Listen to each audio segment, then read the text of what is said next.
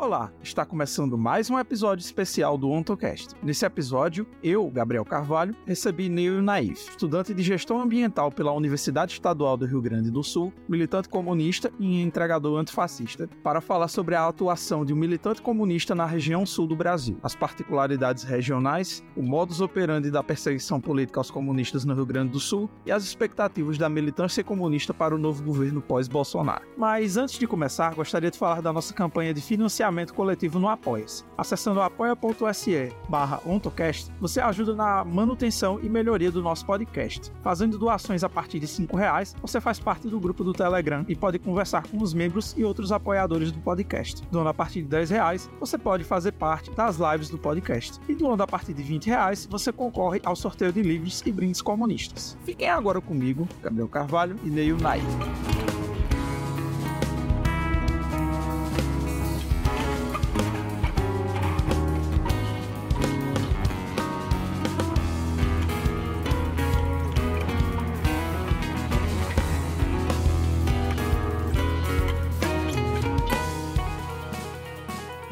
Bem, está começando mais um episódio especial do OntoCast, o seu podcast de divulgação científica e filosófica à luz do marxismo. Para quem está ouvindo o podcast pela primeira vez, eu sou Gabriel Carvalho, sou estudante de Ciências Sociais na Universidade Federal do Vale do São Francisco. Eu estudo sobre segunda escravidão e antissemitismo. E hoje, nesse episódio especial, eu chamei aqui o Nil. Nil, você pode se apresentar para os nossos ouvintes. Salve, salve, Gabriel.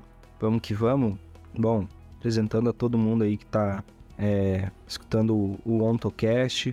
Primeiramente, é, agradecer ao convite, Gabriel. Sou extremamente grato para estar tá trazendo um pouco do relato da, da minha vida, da militância, enfim. Me apresentando, sou Neil Knife, sou natural de Belém do Pará, tenho 25 anos, faço gestão ambiental na Universidade Gaúcha do Rio Grande do Sul e sou formado em publicidade. Minha família inteira, é, apesar de ter nascido em Belém, minha família inteira é gaúcha e acredito ser isso, assim, para apresentar e para poder dar início. Então, Nil, acho que a gente pode começar a nossa conversa falando sobre como você se inseriu na militância política no seu estado. Como foi que tu chegou à militância comunista e quais foram as realizações do movimento político aí do Rio Grande do Sul? Já que geralmente a impressão que a gente tem é que a esquerda tem muito menos espaço político no sul do Brasil, onde tem uma atração mais forte de ideologias reacionárias. Bom, Gabriel, para falar um pouco sobre a inserção na política, no cenário no estado do Rio Grande do Sul do movimento comunista, eu gosto assim de se falar, movimento comunista no geral, acredito é pelo fato surgiu de uma forma muito inusitada, assim, né? Eu, na verdade, cresci em um ambiente de uma família extremamente, acredito ser gentil, uma família que, que por natureza, sempre reivindicou o socialismo, um mundo mais justo, mais igualitário, né? Filho de trabalhadores, né? meu pai mecânico e minha mãe era produzia salgados, salgadinhos, quitutes em geral para poder é, manter uma renda extra na família, né? E, enfim, é, vim de Belém do Pará muito cedo, é, fui logo em seguida a gente foi morar em Uruguaiana e minha família residiu em Uruguaiana durante um ano, dois anos ali. Eu tinha quatro a seis a cinco anos e meio, seis anos, a qual eu venho transferir. Acaba, acabamos de mudança, né? Viemos morar em na região metropolitana de Porto Alegre, Eldorado do Sul. E aí nesse processo de mudança, é, família é, correndo atrás de, de emprego, essas coisas assim, que é um processo, né, de mudança, de deslocamento. É, a gente veio morar em Eldorado do Sul, moramos na casa do meu, meu tio, é, enfim, morávamos numa peça dos fundos e ficamos um tempo até conseguir se de fato é, se localizar na cidade de Eldorado do Sul, né, se inserir na cidade. É, cresci em um ambiente familiar que eu acho que é de extrema importância para minha inserção na política. É um ambiente familiar cristão, é um, um cristianismo bastante progressista, não no sentido só de solidariedade, gentileza, mas também de perspectivas de mundo, né? É, como eu mencionei, É, sempre tive um privilégio de ter uma família que, por mais que tenha passado por diversas dificuldades, tenha tido um pai e uma mãe, é, eu acredito de fato presente, né? Mas com uma posição mais firme, assim, contra o sistema, assim, não só o sistema econômico, mas a estrutura de como o sistema ele se molda, né? E eu observava isso na minha família, no meu pai, na minha mãe, no, na forma como minha mãe dava aula para as pessoas de cursos de artesanato. Às vezes a gente não tinha nada, ela dava aula de graça para ajudar as pessoas também. E meu pai também, e, enfim, era um, um ciclo bastante natural, assim, na minha família, né? E eu cresci num ambiente assim, um ambiente bem solidário, bem coletivo também, até nas decisões, reunião de família, decidir é, mudança de casa, será que se mudamos de bairro, essas coisas, enfim. Era bem, bem engraçado, era, existia uma, é, uma democracia interna, né? um ambiente bem democrático. Enfim, é, nesses permeios de, de, observar muito isso, eu nunca entendia é, o motivo das dificuldades que a gente passava, de momentos não ter gás de cozinha, ter que preparar comida em outros metros, às vezes depender de doações, é, enfim, inúmeros, inúmeros processos que, que a vida nos apresenta, né? Vindo, vindo da periferia, vindo de uma classe é, bastante baixa, assim. Mas é, sempre, sempre a gente conseguia é, se desenvolver, né? Se desenvolver, ou melhor, minha família conseguia sempre se manter, né? A gente sempre era, tinha algo que receber. Ou a gente conseguia abençoar, ou muitas vezes também era abençoado, né? Então, eu não entendi esses motivos. Eu cresci nesse ambiente e não entendi os, por que que é, a minha família era tão boa e passava tantas dificuldades. Por que que meu pai sempre ele era demitido? Por que que meu pai não conseguia trabalhar num, num lugar só por muito tempo? Porque ele já questionava. Por que que... Enfim, aconteciam muitas e muitas coisas, né? E cresci nesse ambiente. Um ambiente de liberdade, solidariedade e que... cristão, né? E que com o tempo fazia eu questionar muita coisa, adquirir é, sentimentos, a exemplo de um ódio. Não digo um ódio ruim, negativo, mas um ódio no sentido de falta de compreensão, de entender, eu não entendia, né? De fato. Então, descontei isso um pouco no esportes. Joguei bola durante um pouco, durante um bom tempo, na verdade. Joguei bola, desenvolvi, fiz algumas coisas aqui e acolá, né? É, cheguei a jogar durante um curto tempo na categoria de base. Na minha cidade, eu acho que eu jogava bastante bola, assim. É, mas vamos para o que interessa. Entrando no ensino médio, saindo de uma cidadezinha de pequena, ao qual eu estudava num colégio público de periferia da cidade de Eldorado do Sul, né? É, para quem não sabe, Eldorado do Sul já é a periferia de Porto Alegre, né? É uma vila, né? É uma vila que no nome se diz Eldorado do Sul, Cidade do Ouro, mas é uma vila, uma, mas é uma vila de pessoas que foram afastadas da capital, né? E que antigamente tinha um processo histórico de é, ser uma cidade de fazendas, de arrozeiros, etc e tal. E, enfim, nesse processo saio do ensino fundamental público, no ensino no ensino público do ensino médio no, em Porto Alegre, na Zona Norte, na Vila Farrapos. Acabei estudando me inserindo no primeiro ano no colégio Cândido José de Godoy. E a partir daí, é... eu observei um outro mundo, porque foi um choque social. Saí de uma cidade pequena, que é uma vila, para ir para uma, uma capital de 3 milhões de habitantes, um exemplo, e ver outro, outra realidade, né? Ver, te, acabei tendo choques sociais, né? Choques sociais desde ser uma pessoa diferente por estar num ambiente diferente, por ser de outra cidade, né, e por vivenciar outras realidades. Enfim, durante esse período, início do primeiro ano do ensino médio, eu sempre fui muito apegado à filosofia, teologia, a esses estudos da história em si. Sempre fui muito apegado a isso. E quando eu conheci a filosofia, mais a, aquela coisa de ensino médio, né? conheço de fato algum, umas figuras, Platão, Sócrates, Hegel, enfim, começo a, a refletir. E como eu jogava bola num time da, da minha escola, do Godoy, né? Tanto que tem, um, uma, uma coisa engraçada. Recebi uma vez uma reportagem da Copa do Mundo. A gente vivia na Avenida França. E, e por jogar bola, o meu apelido era o Ribéry. No sentido. Porque era a Avenida França, era o Godoy, tinha todo um estilo, né? né? Pelo menos o Ribéry jogava bem. Mas segue o baile. É, jogava no time da escola do Godoy. E um professor meu, assim, chega e fala, né? Ah, Nil, tu tem uma, um joga diferente, tu tem uma visão diferente e tal. E a gente trocava uma ideia e ele me apresenta um, um livro, né? Porque às vezes eu questionava algumas coisas, né? E me apresentou Introdução à Filosofia do Marxismo.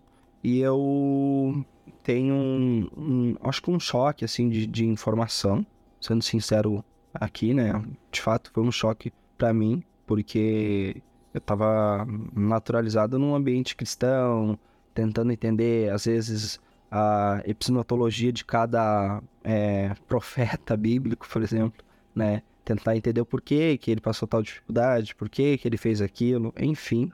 E pouca, pouca coisa voltada para a história. E pouca coisa voltada para a luta de classes. Mas meu pai sempre falava, Nil, tem que ficar do lado do povo pobre, porque é, é o único caminho, não tem que fazer.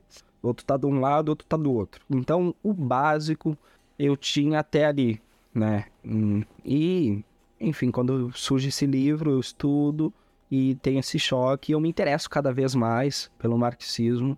E eu me apaixono por Marx, assim, me apaixono pela sua forma de linkar a sua visão de ser um, viver sua filosofia e ao mesmo tempo denunciar uma estrutura e ao mesmo tempo colocar toda essa, tua, essa esse pensamento ou tentar colocar esse pensamento em prática, né?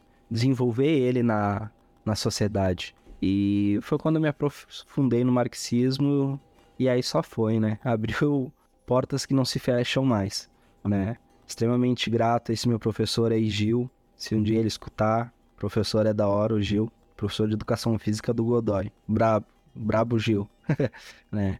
E me inseri, comecei a questionar por que, que a escola não tinha grêmio estudantil, por que, que a gente não tinha palestra, por que, que a gente não tinha é, uma estrutura adequada, por que, que o Godoy tinha, diferente de todos os outros colégios, ele tinha uma metodologia extremamente difícil de ensino, tipo, tinha um semanão de prova. Todas as outras escolas do estado não faziam assim, só no Godoy. Tanto que no Godoy era bastante difícil a sua inserção, a, a entrada, né? Era um colégio, historicamente, antes de ser um colégio aberto, era um colégio só de, de mulheres e tudo, né? O Cândido José de Godoy. Enfim, um colégio de bastante destaque, assim, na capital, por ter um ensino bastante rígido. Eu comecei a questionar um pouco de tudo, né? a falta de grama estudantil, a falta de organização, a falta de ter uma quadra decente, a quadra de vôlei era toda errada, desculpa pela palavra, mas era né? A gente não tinha um... É, como é que eu posso explicar? Esqueci agora a palavra. A gente não tinha uma cozinha, a gente não tinha um espaço para lanchar, né? E a gente questionava, né? É, um refeitório a gente não tinha. E nesse processo de questionamento já, já começaram a se estranhar a direção, as pessoas começaram a dizer, ah, esse guri tá muito radical. Tinha uma professora minha de história, para vocês verem a situação, tinha uma professora minha de história que dizia que a ditadura, ela não é que ela defendia a ditadura, mas ela sempre dizia assim, ai, mas a ditadura não foi tão ruim. É... Teve muitas pessoas que tiveram uma ascensão. E eu falava, sim, de fato, mas matou um monte de gente. né? Torturou, matou um monte de gente, fez um monte de coisa, vendeu nossas riquezas. E ela ficava louca comigo, né? E ela é uma professora, enfim. Se ela ouvir, ela vai, vai saber que foi pra ela, né?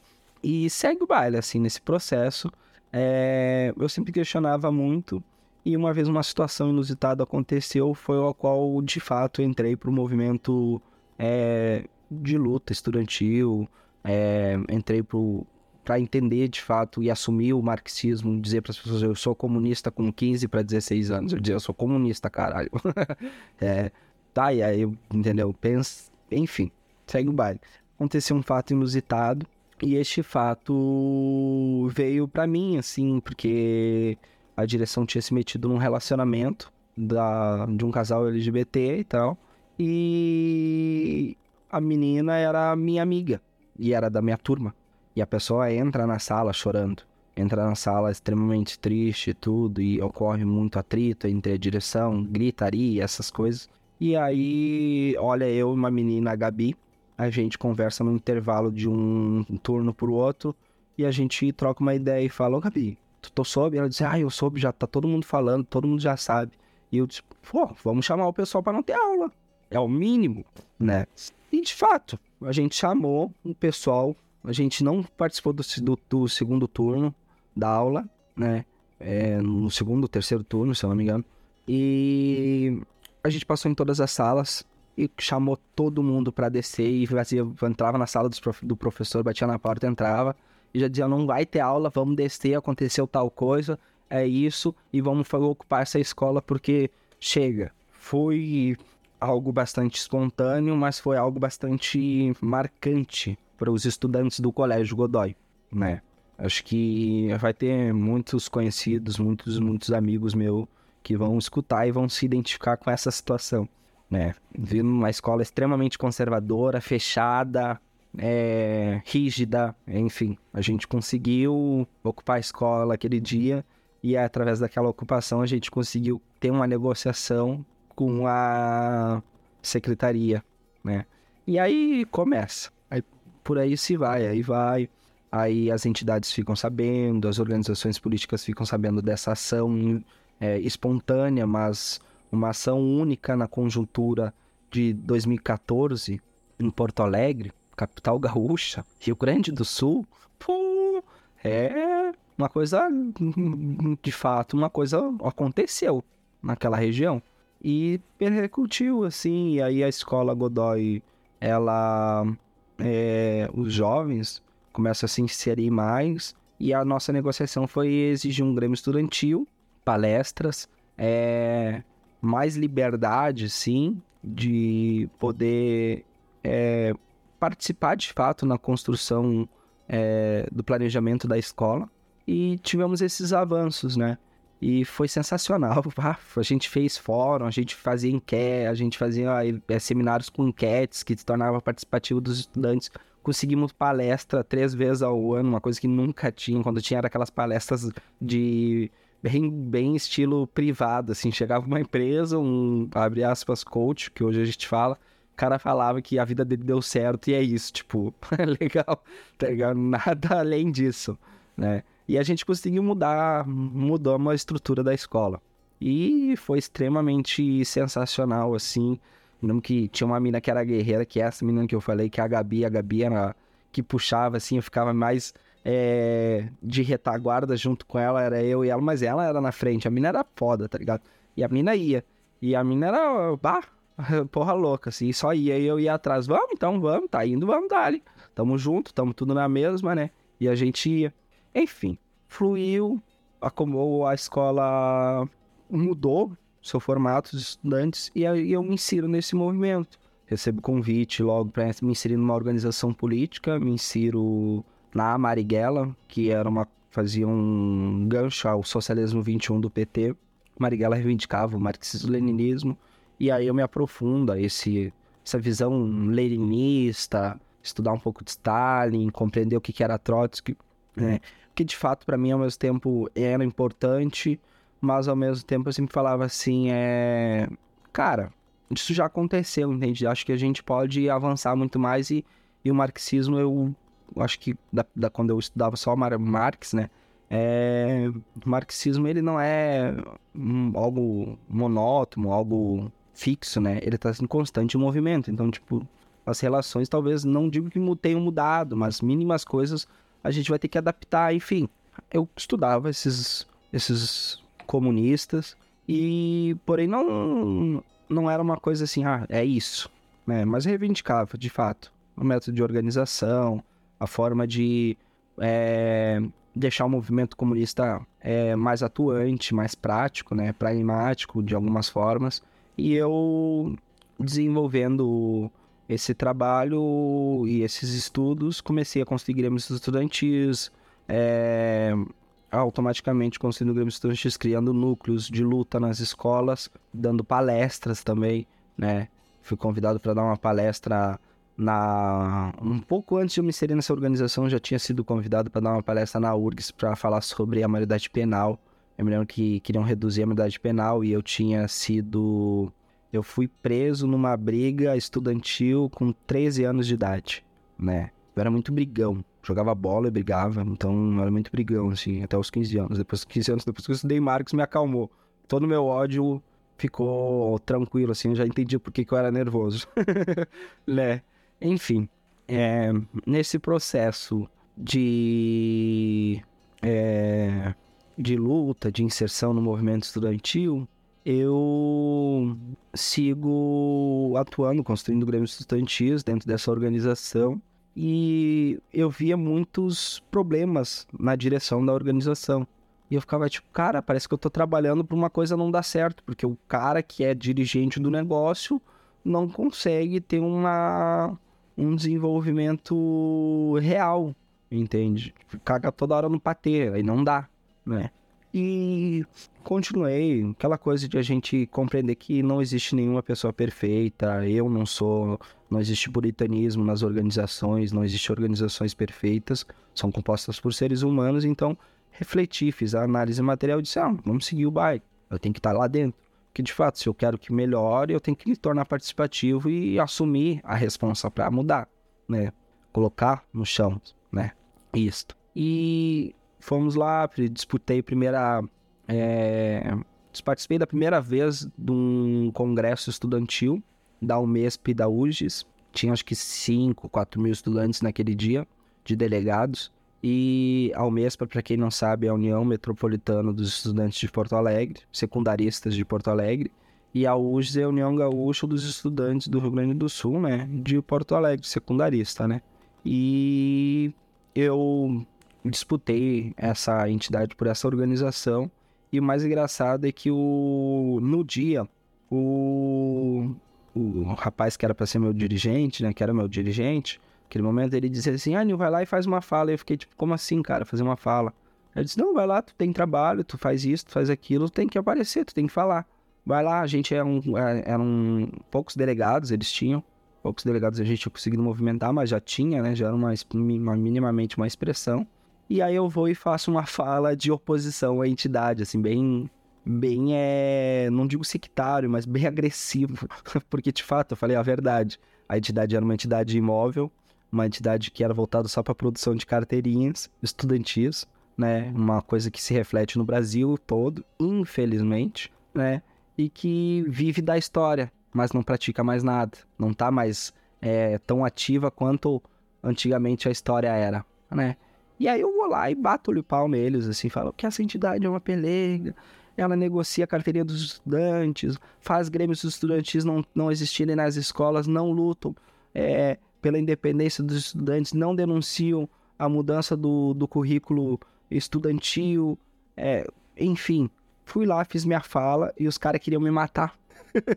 Só que, tipo, as organizações, os militantes das organizações queriam me matar, porque naquela entidade não tinha oposição, era só majoritária.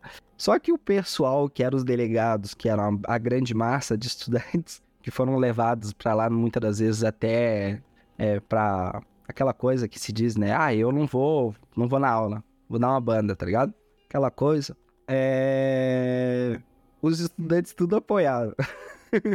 Foi algo muito louco, muito louco, assim, muito louco. Tipo, é, os estudantes tudo aplaudiram de pé, só que ao mesmo tempo aí a, a, o pessoal das entidades, assim, tudo já louco para me bater na mesma hora, dizia, tu tá morto, te matar, te quebrar a pau na saída, não sei o que, da onde é que já se viu, é, e aí começou uma barulheira lá dentro lá e tinha uns convidados, tinha acho que duas organizações de convidados e eles ficavam tipo assim, ah, o que que tá acontecendo aí?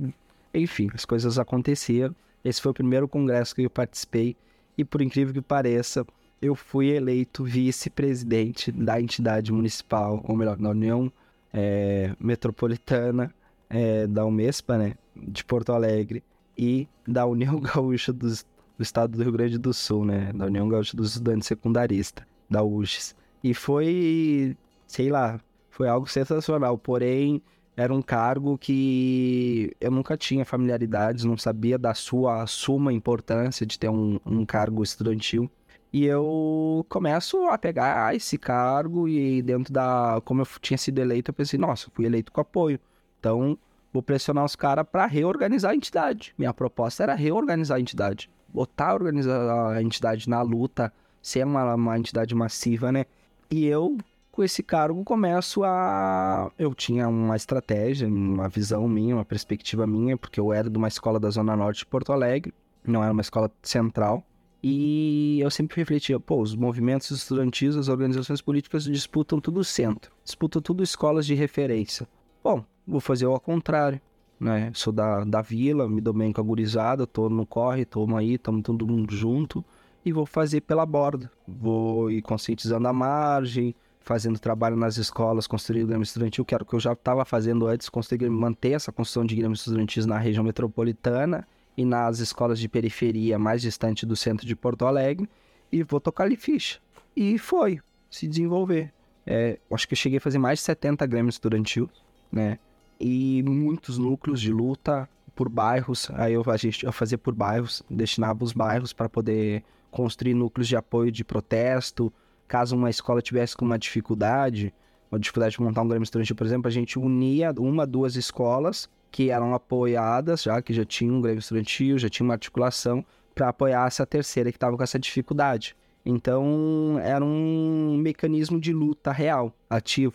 Só que isso começou a se tornar muito pesado para mim, porque de fato já começaram a me, botar no radar, né?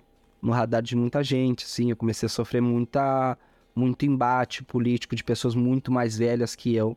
Cara, teve um guri que tinha acho que 25 anos, eu tava com 16, o cara chegava e me fazia pressão psicológica. Ele é dirigente, hoje ele é deputado. Ele chegava na minha frente e dizia assim: então é um 71 que o que tu faz aí, não sei o que, tu pega o pessoal lá, vai lá, e eu louco pra falar pra ele, eu disse, uma, chegou uma vez, eu falei até pra ele, disse, cara, tu sabe de onde que eu sou? Tu sabe que, qual foi a minha realidade? Tu sabe de onde eu moro? Tu sabe que, que que, que eu faço de fato? Tu sabe por que, que as pessoas elas estão juntas? Elas estão juntas porque elas querem ou elas estão juntas porque elas estão sendo induzidas a estar juntas, né? Teve uma vez eu cheguei e falei para ele, né? Mas não preciso, enfim, seguir, né? Segue o baile é, eu sofri, comecei a sofrer essa retaliação nesse, devido a esse, esse trabalho já das organizações de esquerda. E eu ficava tipo, cara, os caras dizem que pregam a mesma coisa. E eu, inocente, né? Era muito novo também, tava recém buscando compreender. E ao mesmo tempo detectando um problema interno na organização, fazendo aquela minha análise referente àquela pessoa, que eu disse que era meu dirigente naquele período, né? E eu.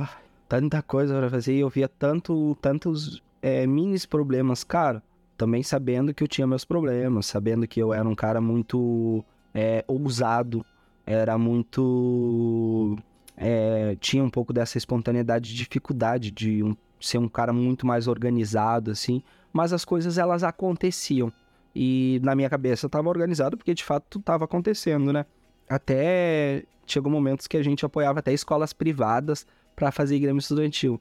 Teve uma escola católica que pediu apoio, da, me ligou assim, ah, apoio para fazer no estudantil, estamos com dificuldade, etc e tal. Escola particular da Zona Norte, bem conhecida. É, e fui e fortaleci. Uni outras escolas da arredores, que eram públicas, estaduais, para fortalecer essa, esse processo, né? Naquela escola.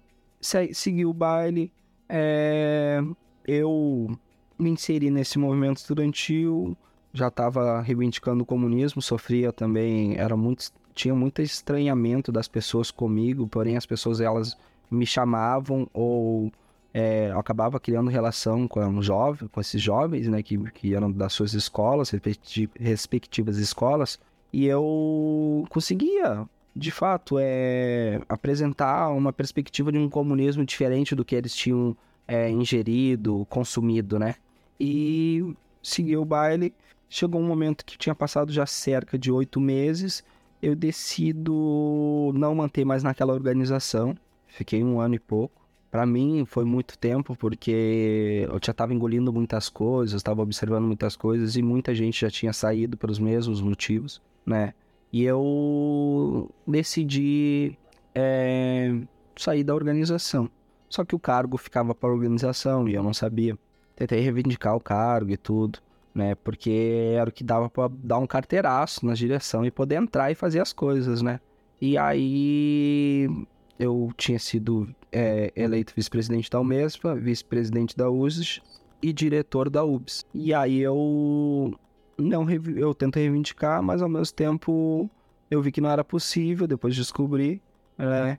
E joguei os cargos, não digo no lixo, mas deixei para lá, que de fato eu já estava com um trabalho sólido na capital de Porto Alegre, na região metropolitana, Novo Hamburgo, Charqueado, não, Novo Hamburgo, é, Eldorado, Guaíba, é, Canoas, a região do trem, que é São Leopoldo, enfim, Viamão, Alvorada, né? Já tinha um trabalho na região metropolitana da capital, né? Era um, eu brincava que era o trabalho soviético, era dominar as margens para para é, é, mandar no meio, né? Conduzir o meio para a luta, né? Que eram essas organizações que eu dizia que eram pelegas, que eram organizações imóveis, que esses movimentos estudantis que não queriam de fato assumir a luta estudantil, né?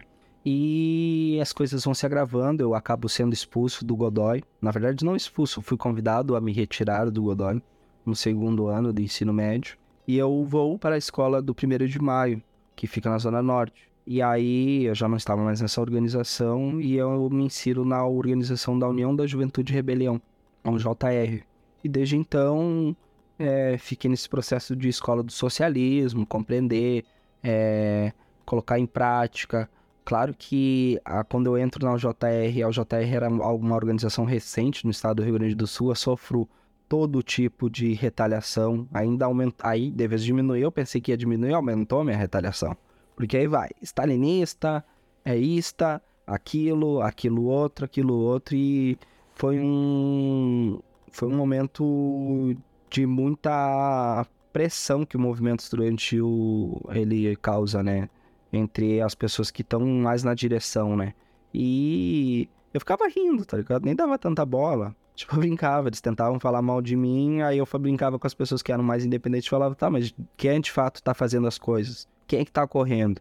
Quem é que tá no processo de construção? Quem é que tá se dedicando? Quem é que tá vendendo paçoca na assembleia, numa assembleia estudantil, para conseguir pagar suas passagens ou para poder conseguir comer um pão? Entendeu? É fazer uma reflexão para as pessoas observar, principalmente porque eram escolas da margem, da periferia, para eles se identificarem e verem, pô, o guri tá com várias dificuldades, às vezes mais do que eu, e tá lutando pela gente, tá com a gente, tá querendo que a gente fique lá na frente. Não ele, ele não quer que seja ele, ele quer que seja nós. Porque de fato eu falava isso, cara, não é eu, eu não sou representante de porra nenhuma, quem é representante é vocês, vocês são representantes por vocês mesmos, entende? Então vamos pra luta.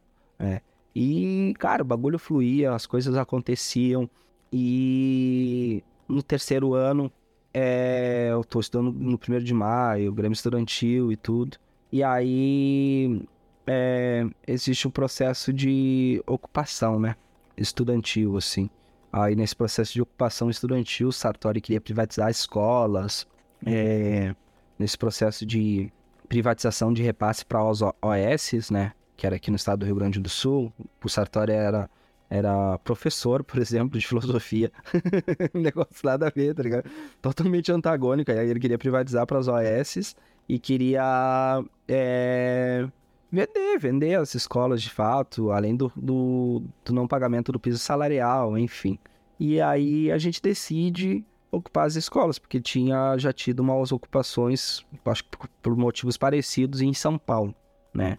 E a gente, eu acho que o estado do Rio Grande do Sul foi o segundo a ocupar e devido a essa agenda neoliberal, nacionalmente também, e a gente ocupa a escola do Godoy sendo a sétima escola do, a ser ocupada, né?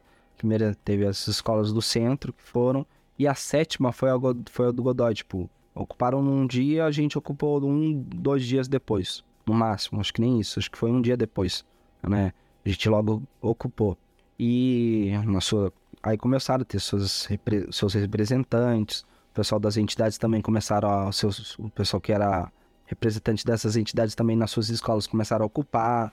Começou a vir pessoas dirigentes de outros estados, de outras organizações. Começou a se tornar um polo de foco de luta o estado do Rio Grande do Sul, né? Dentro do movimento estudantil. E como a gente tinha um trabalho muito sólido e a gente tinha uma demanda muito primordial no estado do Rio Grande do Sul, principalmente na capital, que era reorganizar o movimento estudantil para ser ativo, porque até então os movimentos e os atos eram 3 mil estudantes, 4 mil estudantes secundaristas, para lutar contra aumentar passagem ou algo do tipo, né? Não perder meio passe, essas coisas. É, a gente vê essa necessidade, começa a fazer as assembleias, junto, claro, com as entidades, porém as entidades elas começaram a ter uma posição de boicote nas assembleias, na representação de delegado com o Ministério Público, né? Começaram também a ter apoio da mídia, começaram a aparecer mais, muito mais do que a gente, mas a gente era muito ma maioria, né? E aí até que em, em, algum momento a gente toma uma decisão entre estudantes é, mais à esquerda, de organizações bem mais à esquerda, como estudantes independentes, anarquistas, a criar o Comitê de Escolas Independentes. Esse processo de, de, de Comitê de Escolas Independentes se constrói as maiores lutas que o movimento estudantil secundarista teve, acho que nesses 10, 20 anos para mais. Porque a gente aumentou a quantidade de escolas ocupadas, a gente era a maioria das escolas ocupadas, a gente era mais de 90 escolas ocupadas, só nós, eram 150, a gente tinha acho que 70, 80% das escolas se sentiam representadas pelo Comitê de Escolas Independentes e a gente fazia ato estudantil com 9, 10 mil estudantes na rua, né? E não era qualquer ato, era ato de enfrentamento com choque, era ato onde a gente conseguia fazer estratégias do agorizado botar seus escudos e ficar 50 metros da nossa frente aonde a gente queria chegar. Se a gente quisesse chegar na Assembleia Legislativa, no Palácio do Piratini, na Matriz, a gurizada ia na frente com o escudo e tinham seguranças, máscara na cara, era todo mundo já preparado e a massa atrás, os estudantes atrás, com o objetivo de ir lá na Assembleia, lá no, na Praça da Matriz, lá na, na Palácio do Piratini, para lutar contra, né? porque a gente não queria negociar. E foi cerca de quatro, cinco atos desse, dessa forma, com repressão, com luta, foi atos que. Teve um ato que foi um choque. A gente estava para entrar na rua do, do Palácio do, do Piratini, eles trancaram a rua e começou as bombas, cavalaria e os estudantes desmaiando, a gurizada que estava na frente com os escudos e com balde de água. Olha, a gente tinha organização, tá ligado? A gente organizou os estudantes de fato. A gente organizou para uma, uma luta é, chilena, aquela coisa bonita de ver assim, ó, vai ter enfrentamento, a gente vai, né? E era um momento único para o estado do Rio Grande do Sul, né? E acho que isso vem também um pouco do bloco de lutas, do início do bloco de lutas, que aí eu participei minimamente dele, mas eu nem vou mencionar muito aqui. Né? Aí o Comitê de Escolas Independentes e os estudantes eu me lembro que, como eu falei, reforçando, tinha baldes. Os guri pegava com as luvas de couro, com luvas é, para pegar o, as bombas de gás fumaça, botava no, no balde para não ter fumaça. E aquela coisa quente, entende? Ou chutava, ou chutava de volta, ou e budoque na mão, funda. Enfim, era um, um, um antro de, de guerra mesmo. Era uma guerra, não digo civil, mas era uma guerra estudantil era de fato uma luta popular acontecendo, né? E durante esses meios de negociação, de luta, de ocupação, né, é, e de organização, eu comecei a sofrer muito mais retaliação. Já estava sendo perseguido totalmente. Tinha escolas que me proibiam de deixar entrar, mas o resto das outras escolas todas me convidavam para entrar, para chamar, para organizar, para falar da perspectiva da luta, para tentar dar uma orientação, alguma dica dentro da ocupação, porque também não adianta a gente só falar de luta, a gente tinha que falar da ocupação, da importância da ocupação estar organizada, da gurizada querer fumar aquele lá fora, não precisa fumar na escola, se quer fumar, fuma, mas fuma lá na rua, né? Deixar a escola limpa, organizar a escola, manter um, um minimamente uma disciplina na cozinha, dividir as tarefas, coisas que são primordiais também para a luta, né? E eu fazia também essa função, né, de orientação. E cara, bah, bagulho foi muito louco, porque a gente tinha uma representação tão grande, tão grande, que a gente chegou um momento que a gente estava de saco cheio. A gente fez uma assembleia no Júlio de Castilhos, a gente fazia assembleia no, na escola do centro, que era o Julinho. E aí eu desabafei, falei, cara, tô cansado. Eles estão lá negociando, porque eles são representantes com o Ministério Público, são representantes legais pelas entidades de luta, de fato, algumas a UBS, o MESPA, a UGES, tem uma história que deve ser é, sempre lembrada da luta contra a ditadura, etc e tal, né? E estão lá negociando a nossa luta, estão negociando com os deputados, né? E aí disseram que é, não, não, ainda não, nessa parte ainda não, não chegando aí nessa parte. É, e eles estavam lá negociando. E aí a gente, eu desabafo isso para os estudantes nessa assembleia. E nessa assembleia, os estudantes, eles dizem, tá, mas o que, que a gente pode fazer? Eu disse, cara, a gente vai ter que dar um respaldo para eles, vamos chamar eles. Se eles não deixar a gente dividir os delegados com eles, a gente vai reagir de uma outra forma maior ainda. Porque eles estão negociando, eles vão negociar a nossa luta, né? E vão pelegar, porque eles não vão querer ir para cima, porque o Estado já estava barra repressão gigantesca. Já tinha passado de dois meses, se eu não me engano, um mês e meio de ocupação. Tava já algo cansativo, né? E o tempo se passava, os, os professores começaram a pressionar, a secretaria começava a pressionar os professores, enfim.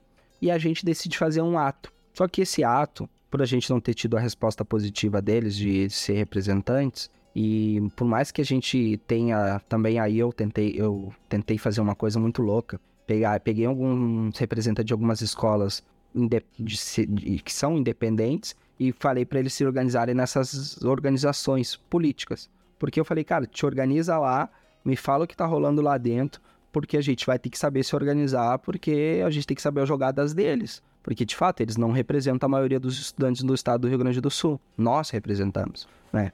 E a gente decide fazer um ato muito louco, velho, muito louco. Um ato, a gente convida os caras, Tipo, finge que aceita ser 30% dos delegados, né? Porque a gente queria meio a meio e a gente não ia arredar. Não ia. E aí a gente vai pro. pra esse processo é, de, de, de ato, chama esse pra eles pra um ato. E nesse ato a gente passa a dobra na rua da entidade. E na entidade pessoal faz uma, uma intervenção cultural de escrachamento à entidade. Só que foi um escrachamento à entidade. Só que isso se tornou um repercutiu de uma forma tão grande na massa, no, nos jovens, que os jovens ficaram loucos, queriam quebrar a entidade, pichar a entidade, queimar a bandeira da entidade, não da UBS, mas da UMESP e da UGES, né? Com denúncia mesmo, escreviam um mês papelega na parede dos caras e os caras lá olhando e vendo a coisa acontecer. Só que nessa situação começou a ter um quebra-pau, né? Só que aí um guri que era dirigente de uma organização, que era dessa organização que eu saí, que era a Marighella, ele dá um soco numa mina, que era uma mina que veio se organizar no JC, né? E só que aí ele dá esse soco e isso piora para eles, porque esse gurizão era da entidade também. Isso piora ao extremo, porque fica tipo, o cara deu um soco na mina e a mina tava com o microfone do carro de som. E aí o pessoal lincha eles. O pessoal lincha eles, a massa lincha eles. Ficou algo extremamente fora do controle, cara, né? É agressivo, né? É, mas que deu, repercutiu e que deu uma giravolta no movimento estudantil naquele momento, né? Disse assim, ó, porra, vocês são a entidade, mas quem representa de fato a maioria e quem quer ser representado por, pelo Comitê de Escolas Independentes é a maioria dos representantes da escola. Vocês têm que respeitar, né?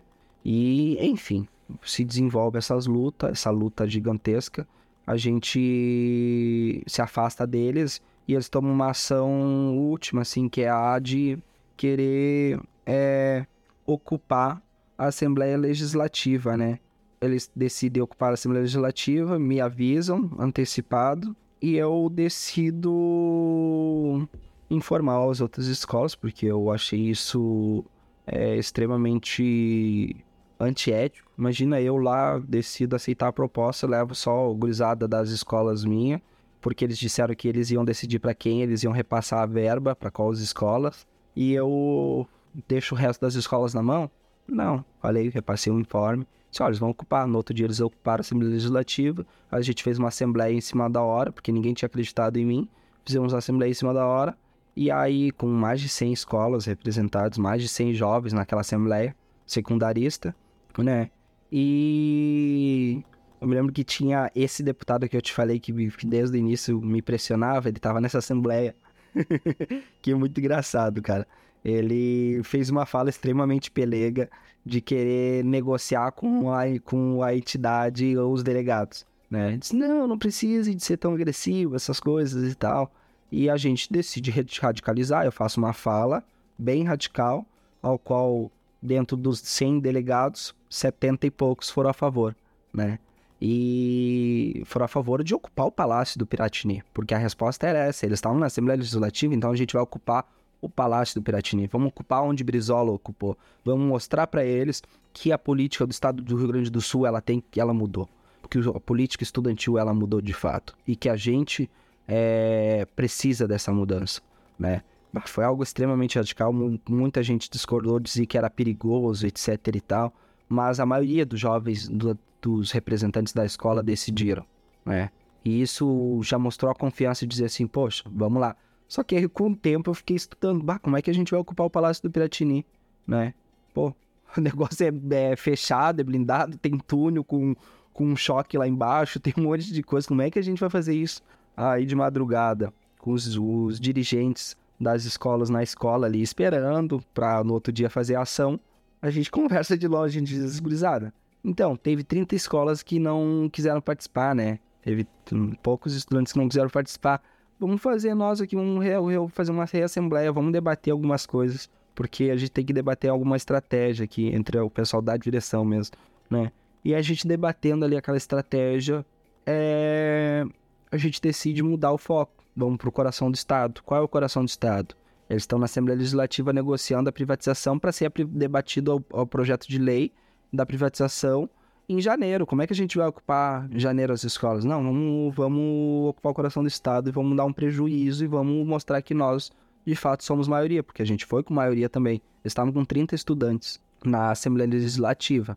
A gente ocupou a Secretaria da Fazenda do Estado do Rio Grande do Sul com mais de 70 estudantes, para mostrar para eles que a gente era de fato maioria, né? E foi uma ocupação muito louca, foi muito rápida porque de fato a gente parou o Estado, a gente parou mais de 800 trabalhadores de trabalhar, né, servidores públicos, e isso parou o Estado. A gente, apesar de ter virado no mesmo momento notícia em todas as emissoras, a gente sofreu uma retaliação gigantesca, que foi a repressão do Estado. O Estado mandou a brigada, mesmo sem autorização da juíza, a juíza tinha liberado a ocupação, o Estado mandou ou melhor, aí o general, algumas pessoas em específico, mandaram invadir a Secretaria da Fazenda para tirar 70 estudantes à força, custe o que custar. E nesse momento entraram, invadiram, tiraram a gente. Tiraram a gente com spray de pimenta, dando chute. A gente estava ajoelhado no chão, dando chute e cantando, né? E cantando, se abraçando e cantando. Cantando e filmando. Botando na live, fazendo isso, fazendo aquilo. Teve um jornalista que foi preso junto, né? E nesse processo dessa luta é... foi algo extremamente radical, assim. Eles estavam nem aí, botando spray de pimenta na nossa cara, chutando a gente, chutando nossas pernas.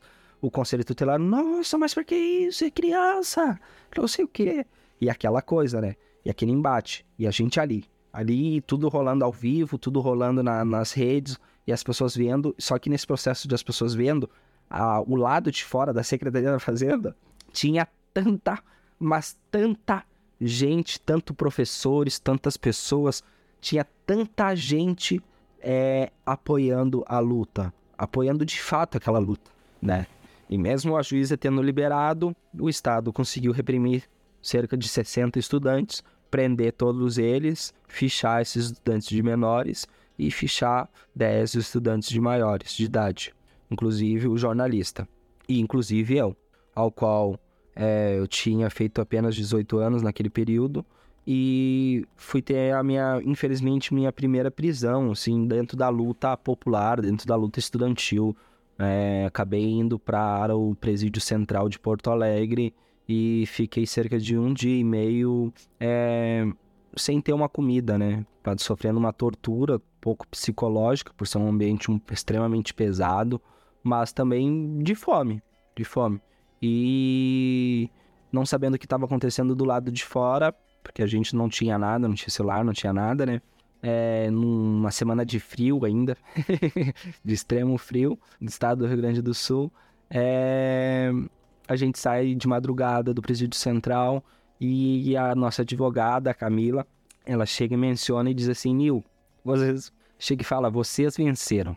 E eu olho para ela, mentira, e ela, sim, foi arquivado o processo, não vai ser mais privatizado as escolas. Nesse momento, a gente faz uma reflexão de que eu faço naquele momento uma reflexão de que tudo é possível. Se tem um povo, se tem uma, uma juventude organizada, se tem a massa é, fiel e firme na luta, qualquer luta é possível de vitória.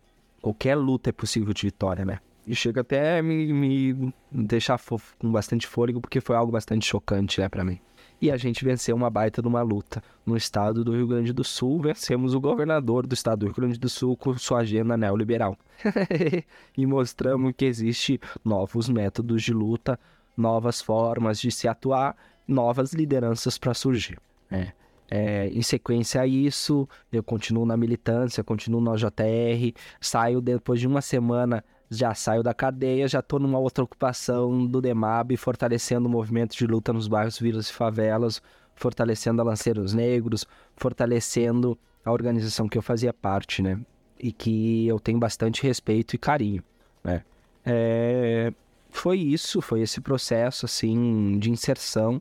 E aí vem um processo de história, né? Participei, depois comecei a participar fortalecendo a luta de moradia, fortalecer algumas lutas mais populares, construir algumas coisas culturais, projetos. Já tinha um outro caldo, tinha já saído no movimento estudantil porque eu tinha sofrido muito psicologicamente. Para mim foi um choque, foi um choque psicológico de fato, né? Ver que muita gente negocia a luta dos estudantes e isso é extremamente triste, principalmente quando a pessoa se diz que é uma coisa e de fato aquela pessoa na prática não é, né?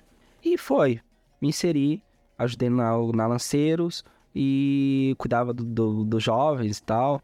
E organizava alguns slams, fortalecia alguns outros, né? E eu é, acabo sofrendo uma, uma outra perseguição, né? Começo, além de não ter saído do radar, continuo no radar da, da, do Estado.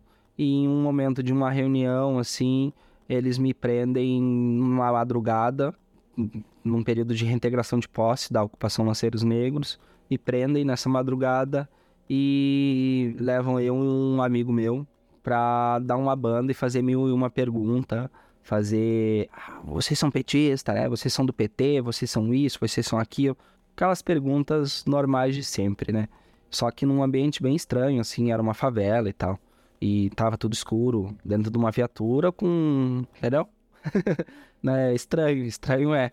E aí eu meio que falei pro cara, cara, depois de um tempo eu falei pro cara, cara, tu quer saber, eu sou isso, sou isso, sou aquilo, e tá muito tempo comigo, alguém já deve ter, alguém já deve ter suspeitado que vocês estão muito tempo com nós fora, porque se vocês de fato quisessem fazer algo, já teriam feito. Aí eles olham, se olham assim, é, tu quer dar de esperto? Aí eu disse, não, não tem, tu tá perdendo teu tempo, é isso que eu tô querendo te dizer. Tu tá querendo saber coisas que nem eu sei. Aí tá querendo fazer pergunta para mim, né? Por favor, né? É, né? Me leva pro, pra onde deve ser levado. Se é para mim ser preso, me leva para lá, me enxerta, faz o que você bem entender, depois a gente se resolve. Falei bem assim, aí eles me levaram, levaram eu e esse menino e prenderam a gente, botaram lá um artigo de, de acho que desacato, é, piche, porque eu, eles disseram que a gente tava com cartazes e spray, né? E que a gente tava pichando a Porto Alegre. Só que esse processo, tu vai ver, esse processo não se encontra o material que eles dizem que estava comigo. Mas tu vai entrar no processo, tu vai ver assim, ó, material é, perdido. tá louco, né? Enfim. É, aí fui preso e fiquei um dia, quase, não, minto, dois dias na cadeia no presídio central de novo, passando fome, passando dificuldade, numa semana de frio, porque o frio aqui é muito frio, infelizmente, e com a roupa rasgada, porque eles rasgam a roupa da pessoa quando a pessoa entra, ver se não tem nada, né? E uma cela com outros outros, presos, outros presos, né? E enfim, naquele momento, naquele ambiente de novo, né? Depois levam, eu penso que vão subir com nós pra galeria. E eu pensei, bah, galeria, louco, que merda, cara. Eu não sou nem envolvido, não, não tem facção, não tem nada. Os caras vão querer perguntar lá qual, qual, qual galeria que eu vou subir. E aí, o que eu vou falar? né? Eu apavorado, né? Eu e esse meu amigo, meu amigo não tinha nada a ver. Ah, que tristeza, não tinha nada a ver. E aí, antes de subir, eles botam nós, assim, numa, numa cela da triagem extremamente deteriorada, extremamente suja, extremamente tóxica, extremamente pesada de se estar, né? E leva a gente, leva a gente para lá. E, enfim, foi mais uma outra luta, foi mais um outro momento de perseguição. No processo, depois voltei de novo para a luta, mais forte, mais firme. Minha família começou a se preocupar demais comigo, com a minha atuação. Pedi também para dar uma maneirada até o momento que eu me estressei, porque no processo de integração de posse da Lanceiros Negros foi um deputado babaca, fascista, o Van Hatten, colou lá e queria fazer videozinho, tirar a moral dele na frente de todo mundo para chamar o resto de vagabundo. Ah, não, por favor, né? Vamos se respeitar. E aí eu fui para cima desse cara aí, junto com a massa, que nós tava ali do lado de fora resistindo, comecei a chamar um, dois, três, quatro, cinco mil, lugar de fascista aí na ponta do fuzil. E o bicho ficou louco, ficou louco filmando, e aí chamar o general para me prender. E aí deu uma ladar, quando ele foi me prender, o pessoal já me puxou para trás, e eu já me sumi já no meio da multidão, porque não tinha o que fazer. E a massa achava, cantando, né, incentivando, assim. Porque os caras, eles... Esse, esse grupinho aí, esse pessoal aí é bem babaca mesmo. Esse pessoal aí tem que ir pra cima deles, não dá para deixar tempo ruim. Não dá para ter tempo ruim com eles, né? E, enfim, eu, eu, pelo menos na minha perspectiva, enquanto revolucionário, enquanto militante de esquerda, né? E seguimos. Sigo. Acabo sendo transferido para atuar em Eldorado do Sul, porque Porto Alegre estava muito pesado para mim, né? Eu estava sofrendo muita retaliação, muita perseguição, né? Fiz algumas viagens, ajudei em algumas coisas, né? Dentro da organização e para mim foi bastante, fui bastante grato, assim, né? A organização também já estava mais sólida na, na capital e eu vou para minha cidade, que é a cidade onde eu moro, que é Eldorado do Sul. E aí começa, tem um Grêmio Estudantil, é, umas palestras eu já dava na escola do, do, estado aqui, né? E as coisas vão se articulando conforme...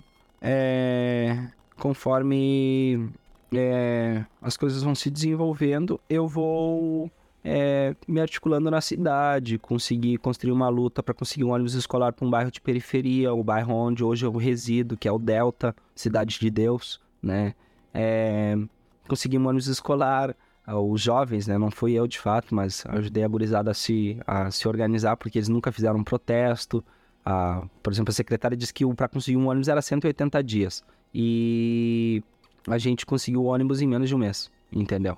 É, é, enfim, é, eu fui desenvolvendo isso em Eldorado do Sul e as coisas foram fluindo, foram acontecendo, foram fluindo na cidade. É, essa secretária falou que era 180 dias, a gurizada conseguiu em menos de uma semana o ônibus escolar.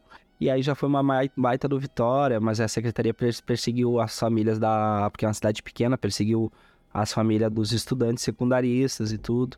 E aí eu comecei a fazer outros trabalhos, é, cine bairro, movimento cultural de hip hop na cidade, eventos culturais na cidade, nas praças, né? É, alguns trabalhos de luta em específico. E nos meados de 2018 eu comecei a ter uma relação também com o MST da cidade, porque aqui a gente tem alguns assentamentos. E aí eu comecei a ter uma relação direta com o Irga, um amigo meu que é agricultor. A gente já tinha uma relação super boa, né? E em algum certo momento no final de dois, no período de outubro de 2018, eles me chamam, ô Nil, vem cá, a gente quer conversar contigo e tal, blá blá blá.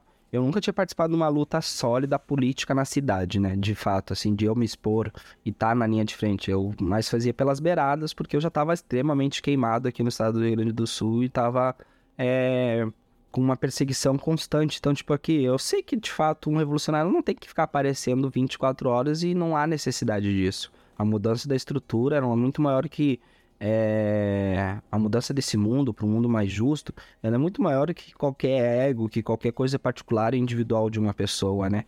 E aí eu abraço essa causa, que é a luta da mineração de carvão, no final de 2018. Eu organizo um grupo de estudantes e a gente começa a lutar, a desenvolver essa luta e trazer essa luta para a massa, para o povo. Já que a mineração de carvão, a mina Guaíba, da empresa Copelme, seria a maior mineradora de carvão da América Latina, terceira maior do mundo, a céu aberto do lado de uma APA, do lado do único rio potável do estado do Rio Grande do Sul, que era o Delta do Jacuí, e numa cidade rica em biodiversidade, que é o Dourado do Sul.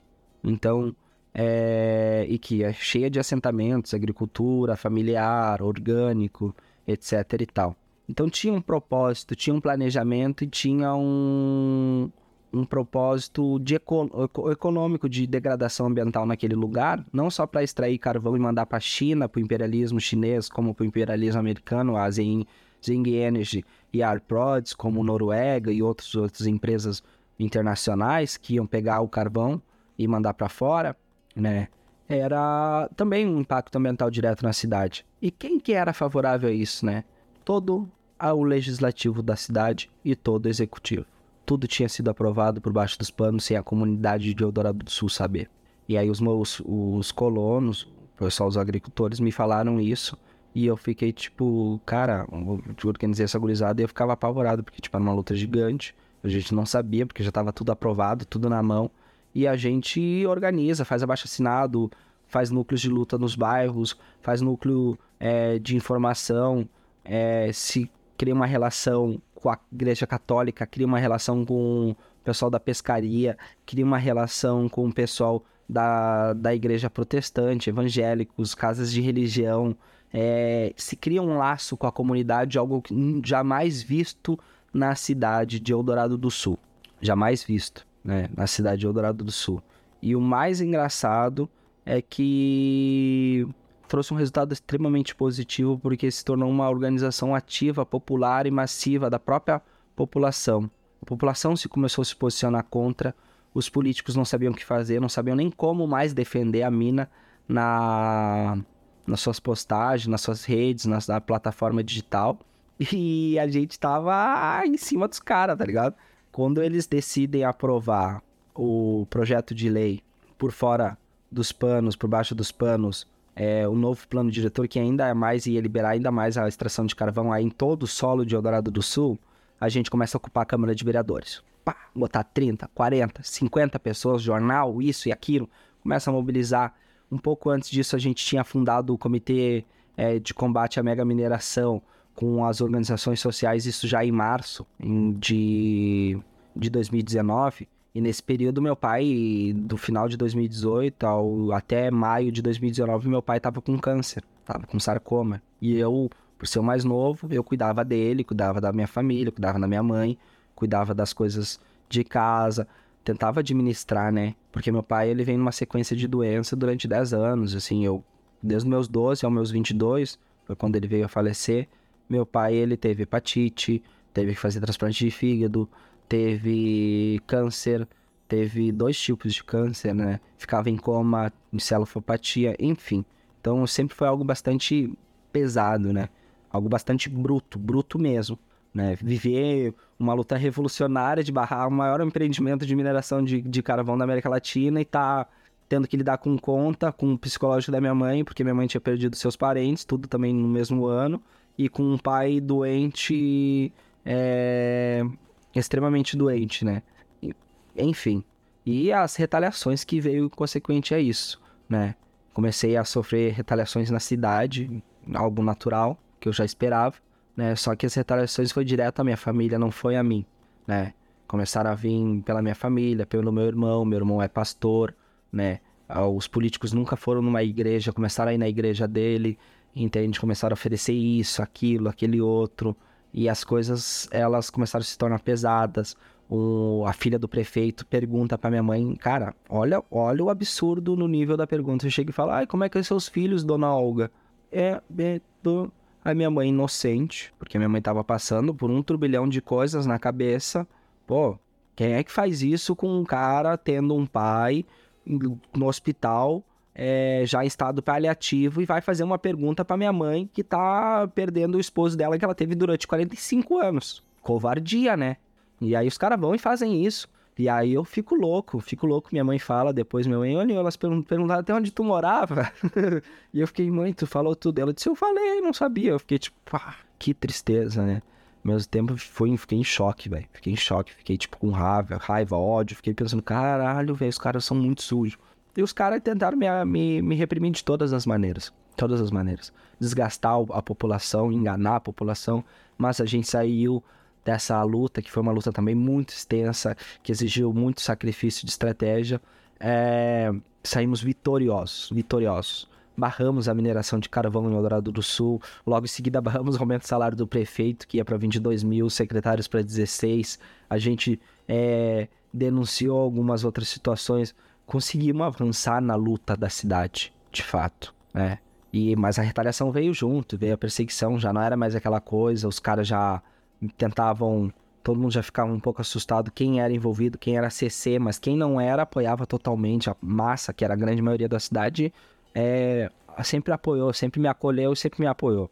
Né? Sempre fui muito grato a isso e sou até hoje, porque até hoje eu sou muito, mas muito bem recebido pela cidade, assim, pelos moradores, a gurizada sabe, até quem é envolvido, né, na prefeitura e tudo, que a gestão ainda continua sendo a mesma, né?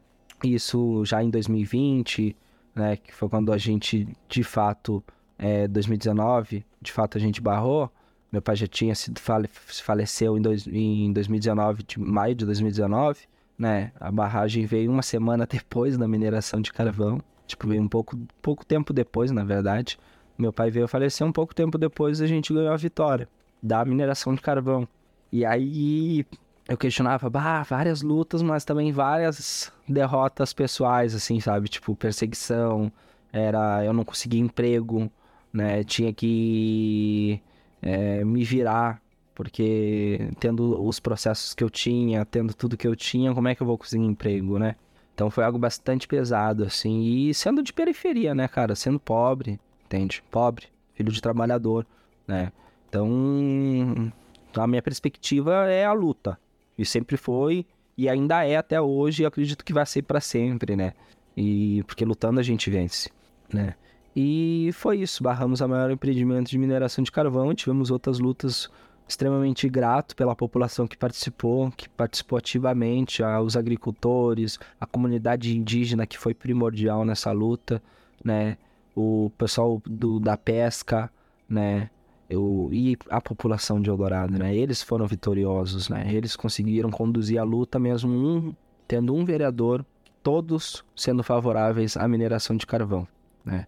E desse, desse processo também teve só um vereador que tinha se posicionado contra, que de fato ele aprovou a mineração em 2014, mas ele era agricultor e depois mudou e veio para o nosso lado, veio para o lado da luta. E isso foi muito bom, né? Porque ele fez com que a gente fizesse não só isso, mas que a gente entrasse com um processo contra o plano diretor, pois o plano diretor era inconstitucional. Não tinha audiências públicas, tinha um monte de irregularidade ambiental, é, do Código Ambiental Gaúcho, Código Ambiental Federal, né? Estava totalmente inconstitucional. E a gente entrou e o desembargador local não reconheceu essa inconstitucionalidade esse processo dura dois anos, vem a pandemia. Nesses dois anos, tudo que eu estava fazendo, que era construir a unidade popular, ela já tinha sido legalizada, construir, filiar pessoas em Eldorado do Sul. Muita gente queria pegar o gancho dessa luta, por causa que quem dirigiu foi a UP. Tava eu, né, de fato, fui eu também que dirigi, né, porque eu estava lá, era eu que estava conduzindo, né, e, e junto com a população, é, as pessoas queriam pegar esse gancho, fazer ser candidato, aquelas coisas. E veio a pandemia, então tudo muda, muda o método de organização. Porém, esse processo continua do plano diretor e eu continuo durante dois anos sofrendo perseguição na cidade de Eldorado do Sul, que fazia com que eu nem pudesse sair da minha casa. Saía para ir para lugares específicos, para fazer coisas específicas e, no mínimo, para ir visitar minha família. Eu e minha companheira não podia muitas vezes sair de casa porque um carro perseguia a gente. Um carro escuro, paravam na frente da nossa casa, tiravam foto, observavam. A polícia tentou, durante esses dois anos, ela entrou três vezes sem mandato judicial dentro do meu terreno, ia entrar dentro de casa, eu tinha que sair filmando eles. Eles já ficavam pianinhos, já se colocavam no lugar, porque eles sabem que eles não podem fazer isso. Então foi algo extremamente pesado.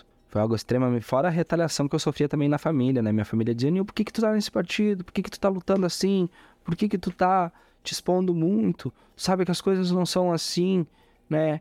E eu, mãe, eu quero proletarizar a política, eu quero poder fazer com que é, construir um projeto político para a cidade de Eldorado do Sul. Eu quero uma cidade que ao mesmo tempo tenha biodiversidade, tenha um desenvolvimento mais ecológico, mais sustentável, uma cidade inteligente que ao mesmo tempo link com um desenvolvimento econômico com talvez uma economia mais planificada, algo que envolva de fato a participação da população nesse cenário político da cidade, porque isso carece, mãe. E minha mãe sempre dizia, Nil, entrega na mão de Deus, eu apoio tua decisão, apesar de não concordar, eu vou sempre te apoiar e tá contigo. Minha mãe tinha pegado uma doença, por causa dessas pressões psicológicas, ela pegou uma doença que se chama pênfico vulgar, que era como se fosse uma sarna de pele, assim, ela ficou careca, teve a pele toda, o corpo inteiro deteriorado, então foi algo bastante pesado, assim, para nós, para mim, mas que fez eu observar o quanto é, eles tremem na base, quando a gente se organiza, quando a gente luta, quando a gente tá pelo caminho correto, né? E tremeram, tremeram na base, a gente barrou, foi barrado em 2021. Se eu não me engano, 2021 ou 2022, vou, tem que pegar ali a anotação. Mas foi barrado em 2021, do, mês 2 de fevereiro, do dia 22. Ou foi 2022? Eu sei que deu 2, 2, 2, 2, 2, 2, 2, 2, tudo. foi barrado. O plano diretor, o desembargador do estado reconheceu sua inconstitucionalidade. E cara, isso é um pouco das lutas que eu tô falando. Tem muito mais tem muito mais trabalho, tô fazendo muito mais trabalho, mas eu para mim não me estender, né? Eu acho que é muita coisa, né? Quem puder é, de fato querer saber a, a prática, é, querer conhecer mais, querer tirar dúvida, né? É só procurar me trocar ideia, como você fez aí, como você está me convidando, Gabriel, que eu sou extremamente grato, grato de profunda, profundo, muito profundo do coração, porque eu vejo seu podcast, o OntoCast, é, eu aprendo muito com ele. É muito foda ver intelectuais falar sobre outras perspectivas, outros revolucionários, outras figuras que muitas vezes é, são esquecidas. A gente sempre centraliza, né? Parece que a esquerda ela gosta de personificar uma pessoa, personificar um indivíduo como se esse fosse o salvador. E só que existem outras metodologias, existem outras lutas e o, como eu falei no início, o marxismo ele não é algo mecânico, né? Ele é algo que está em constante movimento, em constante dialética, né? E, cara, é isso, assim. Teve outras lutas, a gente saiu vitorioso. Ah, não, só para finalizar, a gente esbarrou a, o plano diretor no dia 22, não, no mês, ou no ano, acho que 22 ou 21, no mês de fevereiro, no dia 22 daquele mês. No dia 23, eu saio para comemorar, eu sou preso, é, sem nenhum motivo, me param na rua, passam por mim pelas quatro vezes, porque eu já não tava saindo, eu nem sei porque aquele dia eu fui sair. Eu fui de fato sair para comemorar.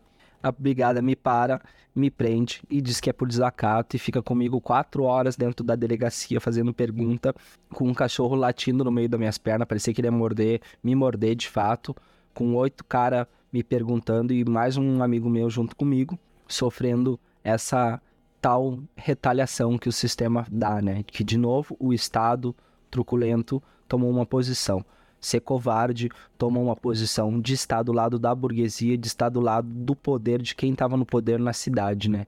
De quem nunca, de fato, sofreu um contra-ataque. E nós conseguimos fazer isso, né? Eu consegui apresentar isso e fui extremamente grato. Claro, não fiz nada sozinho, sempre reforço isso. Tudo é coletivo, tudo é com pessoas apoiando, pessoas de outras organizações incentivando, apoiando de alguma forma, ONGs, instituições, né? Então, é, eu fui muito grato. Claro, as retaliações é o que veio, né, velho? Mas é, acho que é a escolha de um revolucionário, né? E, enfim, tamo junto, Gabi. É, hoje, na atualidade, estou fazendo trabalhos culturais, estou mais baixado, fazendo mais algumas lutas menores, assim, mas que tem importância na, na comunidade, nas pessoas, né? tenho perspectivas aí é, no cenário, talvez também, talvez político, mas também acho que manter esse cenário revolucionário, porque de fato eu, eu levo muita fé nisso e eu quero de fato é, poder saber que eu lutei até o final é, pela mudança estrutural desse sistema, né? Para a construção de um sistema mais justo, mais igualitário para todos. Porque é isso que eu acredito e é isso que eu sou, né? Então não tem para onde fugir. Então, tamo junto, é, vamos que vamos. Nil, você é só um pouco mais velho do que eu e eu não consegui deixar de achar parecidas as experiências da gente, principalmente no movimento estudantil. Mas, guardadas as devidas proporções, já que aqui no interior do Nordeste, em relação ao movimento estudantil, as coisas são mais tranquilas, o que é mais embaçado mesmo aqui é a luta pela terra, já que aqui é região do latifúndio e alguns sindicatos em específico, como o Sindicato do Transporte Público daqui também sofre ameaça de morte, porque as empresas de transporte são todas das oligarquias da região. Inclusive, vários líderes sindicais desse ramo foram mortos misteriosamente. E entre empresa e sai empresa, no controle dos transportes públicos daqui são sempre as mesmas famílias no comando. Então a tua fala me deu vários flashbacks do Vietnã, desde que eu me organizei e passei a militar. Eu não tive a experiência de militar no movimento secundarista porque eu estudei num colégio da periferia e ele não tinha tradição de formar grêmio estudantil. Isso aqui na minha cidade era mais coisa dos colégios centrais eu não consegui deixar de identificar muitas coisas em comum com a experiência daqui, com as práticas das organizações ligadas à majoritária da Uni. E também, né, muita briga em eleição de entidade estudantil, fraude nas eleições e muita sacanagem rolando no movimento estudantil daqui. Mas, Gabriel, é, desculpa te interromper, mas eu acho que é por esse fato que eu, que eu me, me joguei de, de corpo e alma para isso, entendeu? é, é devido à carência e devido a todo. É, muitas das vezes, não só a carência, mas o, todo o boicote que eu sofri, velho. Tipo, de fato, eu sofri muito boicote, muito boicote. Quem tava na, nas assembleias, quem tava nas lutas. Porque eu iniciei minha, minha militância no movimento estudantil, mas eu me inseri também no bloco de lutas, que era um, um bloco já muito mais organizado, que era contra a passagem, né? E que era bem mais massivo. Mas no, no âmbito do movimento estudantil, por ver essa carência, e não só no âmbito do movimento estudantil, acho que na política de luta popular brasileira, foi o que fez eu, de fato, dizer assim, cara, eu sou novo. Eu vou tentar fazer, na minha perspectiva, né, naquele momento, assim, de forma até ingênua, eu vou tentar abraçar as coisas que eu considere é, mais difíceis, que, que são mais coerentes para minha ideologia, para minha praxis, para o que eu estou desenvolvendo, porque eles fazem de tudo para te jogar tu num beco sem saída, cara. É, tanto tanto nessa minha última luta ambiental, que eu me via de encontro ao debate de desenvolvimento, que os caras diziam assim, gente de organização progressista, chegava e dizia assim, tá, mas aí tu é contra o desenvolvimento no estado do Rio Grande do Sul, porque tu é contra a mineração de carvão, né? Figuras, figuras, né? Era e tendo que fazer esses, essas batalhas políticas, né? Então, desde o início eu vi esses boicotes, essa essa perspectiva de ver que o negócio era muito privado, o debate, não digo, é o debate político mesmo.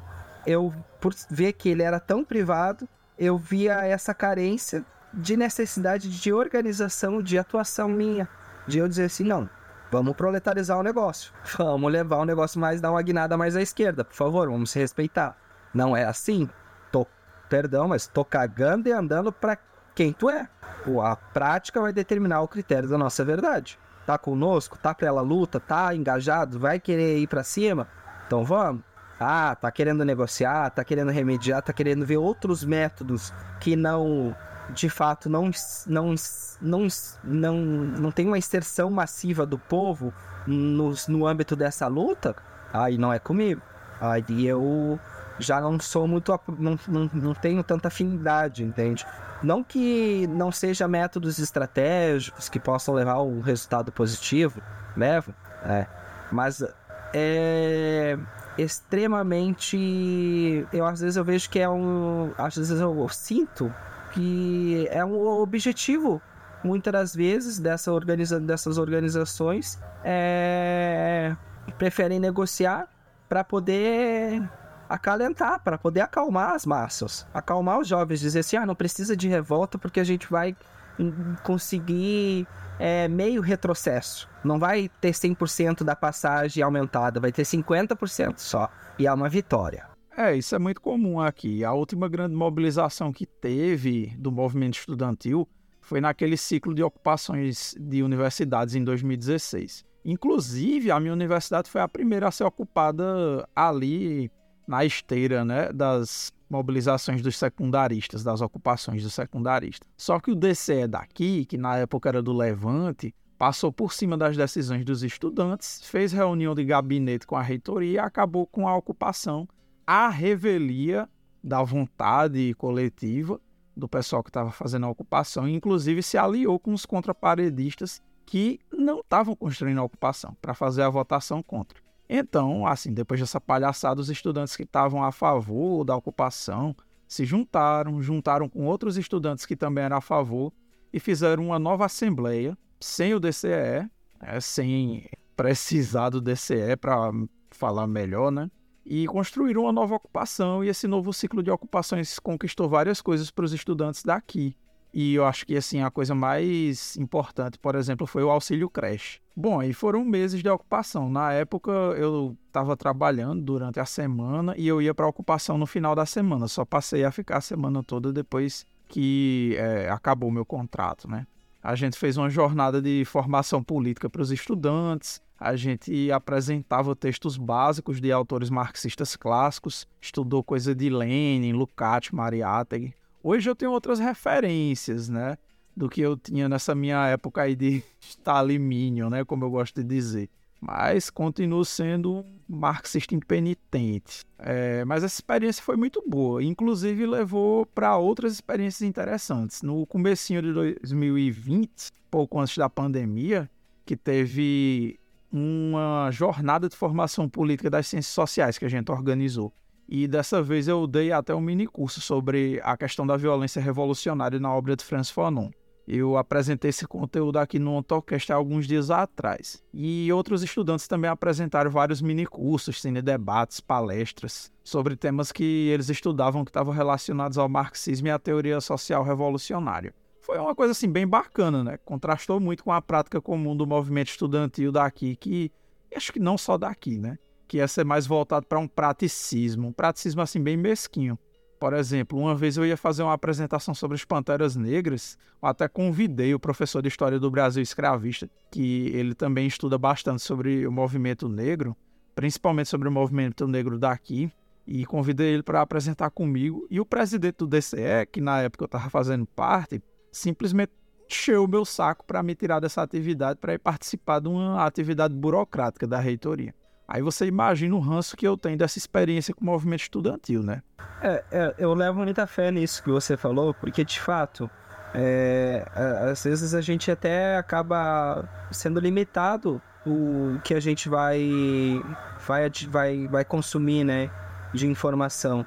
E eu sempre, como eu entrei por livre e espontânea vontade, e entrei já estudando marxismo já antes de entrar para as organizações, eu sempre realmente busquei é, não ficar fechado, privado a um conceito, né? Tanto que eu brincava com as pessoas, falava, ah, vocês me chamam de stalinista, eu sou o cara mais de boa, converso com todo mundo, tenho, tenho, tento não ser sectário com ninguém, tento ter relação com todo mundo da melhor forma para poder compreender, entender e se desenvolver, né? Para também não, não achar que eu sou o iluminado, o dono da verdade, porque de fato eu não sou, né? Acho que a gente constrói tudo coletivamente, nada se faz sozinho, né? E o objetivo meu, muitas das vezes, às vezes eles ficavam mais nesse âmbito de boicote, de criticar e falar a determinada X ideologia da pessoa ou, ou que a pessoa mais ou menos acreditava, principalmente quando eu era mais novo, né? Hoje isso não acontece, claro. Né? É, acontecia de uma forma até opressiva, como se fosse para me afastar, para me desgastar da luta estudantil, né? E realmente, como tu falou, o movimento estudantil, ele universitário, acho que mais ainda, né? O secundarista ainda não é tão tão presente, mas o universitário, o movimento estudantil universitário, ele acho que ele se auto boicota muitas das vezes por todo esse processo de não só de centralização, mas eu acho que esse processo de não deixar, como você mesmo falou, não deixar você fazer uma apresentação sobre o racismo, entendeu? Se aprofundar e compreender cada vez mais para poder fazer um, um seminário, né? parece que é, se torna muito do. Como é que eu posso te explicar? Se torna um cenário muito irrestrito e que não tem no âmbito da, da, das massas, acho que não tem um efeito. Ah, na verdade, acaba tendo um efeito até negativo. Porque quantas, quantos jovens, quantos universitários eu conheci que acabaram saindo do movimento estudantil com depressão, por exemplo. Entende? Estavam com, com a real intenção, com um objetivo bom, com, com um propósito real, mas se viram muitas vezes isolado, boicotado, se viram criticado, se viram de alguma forma ou outra sofrer algum tipo de, de uma pressão psicológica, né? E essa pressão academicista é uma pressão é, que infelizmente acho que no âmbito da, da em alguns setores ainda da esquerda é muito presente é muito presente. Eu eu tento sempre falar de boa sabe? Eu tento falar tranquilo falo às vezes é, minha língua às vezes dá uma travada né? E é a forma como eu sou é a forma como eu desenvolvo o meu trabalho né? Claro em ambientes e ambientes né? Mas eu já fui com esses tempos aí, em 2020, eu recebi um convite para dar uma palestra na Universidade Federal do Amapá. é, e eu era remoto, era online, era. E fui falar um pouco sobre a luta, sobre o movimento social, sobre alguns fatos que acontecem no estado do Rio Grande do Sul. E eu não era acadêmico, né? Naquele momento eu recém entrado na gestão ambiental, né? E ainda não me considero, estou fazendo bacharel, não terminei ainda, né?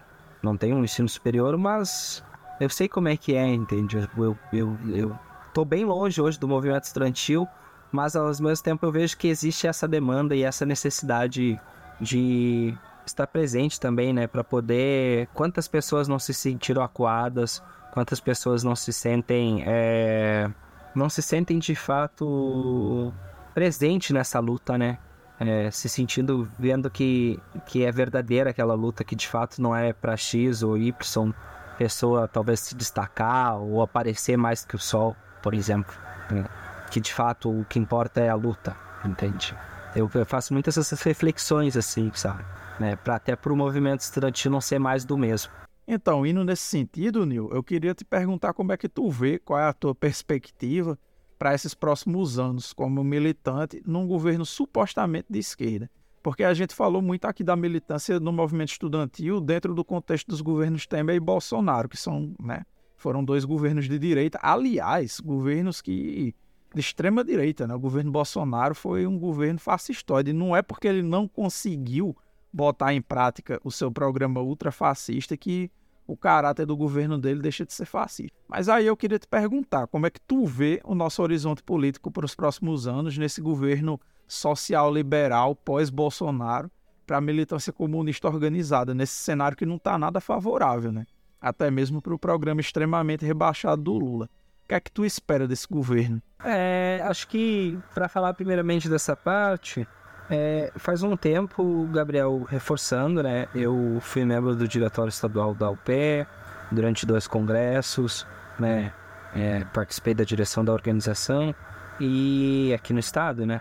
Mas no momento eu estou é, organizado no sentido de continuar fazendo trabalho. Infeliz, infelizmente, neste momento eu não estou num, numa, numa organização de vanguarda, uma organização que eu considere é, ativa, né? Eu, de fato, eu tô um pouco offline porque minha esposa veio ficar grávida, né? Minha companheira.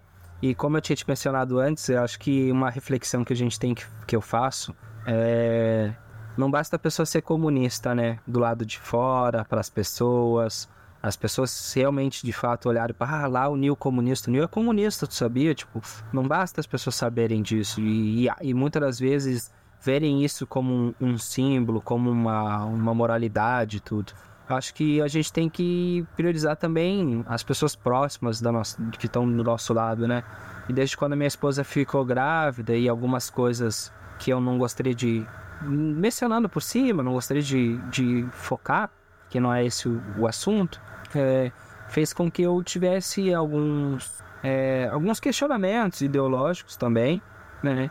E que fiz, automaticamente também fizesse eu, é, neste momento, estar em tese desorganizado, né?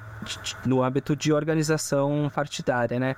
Mas continuo ativo, continuo organizando projetos sociais, centralizando o pessoal da cultura da região Costa Doce, do, do Rio Grande do Sul, Eldorado, Guaíba, Tapes, Barra do Ribeiro, fazendo reunião. Recentemente mesmo agora eu estava numa reunião é, sobre a lei Paulo Gustavo. É, enfim, é, só reforçando, né? Isso, né? Relembrar é sempre bom. É. Mas eu sei que também não vai ficar por muito tempo. Eu tô num momento sabático e tudo, de fazer algumas reflexões, né? Porque ser, ser, ser de fato e querer ser de fato revolucionário é uma responsabilidade gigantesca, né? Uma responsabilidade moral, ética, tentar ser símbolo para quem nunca teve um, um, uma esperança. Eu falo isso muito por causa que eu, eu, eu sou um cara muito do âmbito da periferia, né? E na periferia a gente não vê um. Não, é difícil, principalmente no Rio Grande do Sul, porque as periferias do estado do Rio Grande do Sul é extremamente diferente às periferias do Brasil, né? E a gente não vê é, no âmbito do Rio Grande do Sul figuras periféricas, são poucas figuras periféricas no campo progressista, né? Então é muito, muito delicado, assim, às vezes a pessoa querer ser, ser um exemplo com, na, na minha perspectiva, na minha situação, eu tendo que trabalhar de motoboy, tendo que me virar o dia todo correndo para lá e para cá, né? Então é, é correria, né? Tentando sustentar meu filho, que faz 20 e poucos dias que tá aí conosco, 25 hoje. É. Então, é resumidamente isso, assim. É, sou sobre a respondendo agora a sua pergunta sobre o governo federal, cara, eu acredito que as condições materiais de hoje desse governo é, dito progressista, social-democrata, centro, na minha perspectiva, na minha visão, eu acredito que é um, hoje o Partido dos Trabalhadores é um partido de diplomatas, né? É um partido que hoje abraça todo tipo de, de pessoas com suas visões, suas perspectivas e tudo. É. Claro, a gente sabe, reconhece, reforça isso que o, que o fascismo, que o Bolsonaro, que o Michel Temer, os seus planos de governo são extremamente piores, né? Mas eu acredito que com o governo atual, as mudanças ou as retomadas de alguns programas sociais são mais para tapar o, o, buraco com. ou tapar o sol com um buraco com uma peneira, assim, sabe? Ou tapar um bolo com um pano de prato. Um bolo recheado com um pano de prato, entende? Vai sujar o pano de prato, vai deixar o bolo da, não da melhor forma, não, não comestível, né? E eu acredito que vai ser mais do mesmo. Claro, sabendo que a conjuntura hoje atual é extremamente mais delicada a nível tanto nacional quanto a nível da América Latina, com o avanço do fascismo na América Latina, né? É, com a possibilidade de a gente entender que o fascismo não morreu no Bolsonaro, ele está se criando novas formas de se organizar. É, a gente pode usar referência dos Estados Unidos, que também está tendo novas formas de se avançar o fascismo lá cada vez mais, né? E o Brasil ele não, não foge muito disso. E o governo do, do, do Lula, o governo atual, ele pode correr o risco de novamente fortalecer isso ainda mais, né? Porque caso ele não venha fazer uma política de, um, de bem-estar, uma política ao qual é, as massas, ou a grande maioria da população trabalhadora não se sinta tão saciada, isso pode acarretar no, numa elevação ainda mais de descontentamento com a esquerda, né? Já que é, muitas das vezes, ou sempre isso acontece, que todo mundo bota tudo no mesmo saco, né?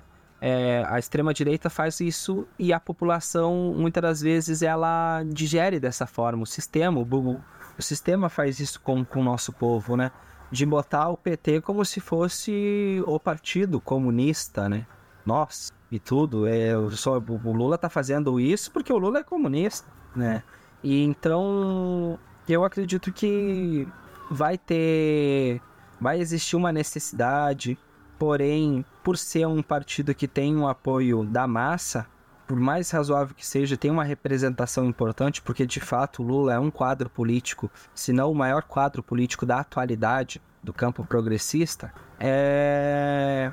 acredito eu que ele, as massas elas vão, é, por mais que tenha o arcabouço fiscal, o pacote fiscal do Haddad, por mais que tenha esses retrocessos, é, e alguma retomada de algum, alguns projetos sociais, como Minha Casa e Minha Vida, que vai retomar, agora foi aprovado ontem, se eu não me engano, eu acho que vai ser mais do mesmo, porém corre risco muito pior porque a gente tem uma conjuntura internacional desfavorável, uma conjuntura na América Latina muito tensa, que é, não está tão, também tão favorável, porque corre risco de dar, dar, dar certo no, planeja, no plano econômico e, abre aspas, progressista, né?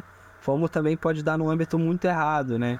É, e também eu acho que uma crítica que tem que ser feita ao governo e uma análise que a gente tem que fazer é a gente está trocando o, o, formato de relação internacional, trocando as nossas relações que a gente tinha com que o Estado brasileiro tinha com os Estados Unidos para trocar com outro imperialismo, com o imperialismo chinês, né?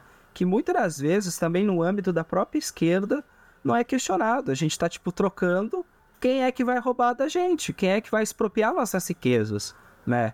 E por ser um governo progressista, acaba ainda se tornando cada vez mais delicado tocar nesse assunto, levar esse assunto para as massas, porque de fato a gente votou no Lula. Eu votei no Lula no segundo turno. Né? Eu fui lá, votei para barrar o fascismo.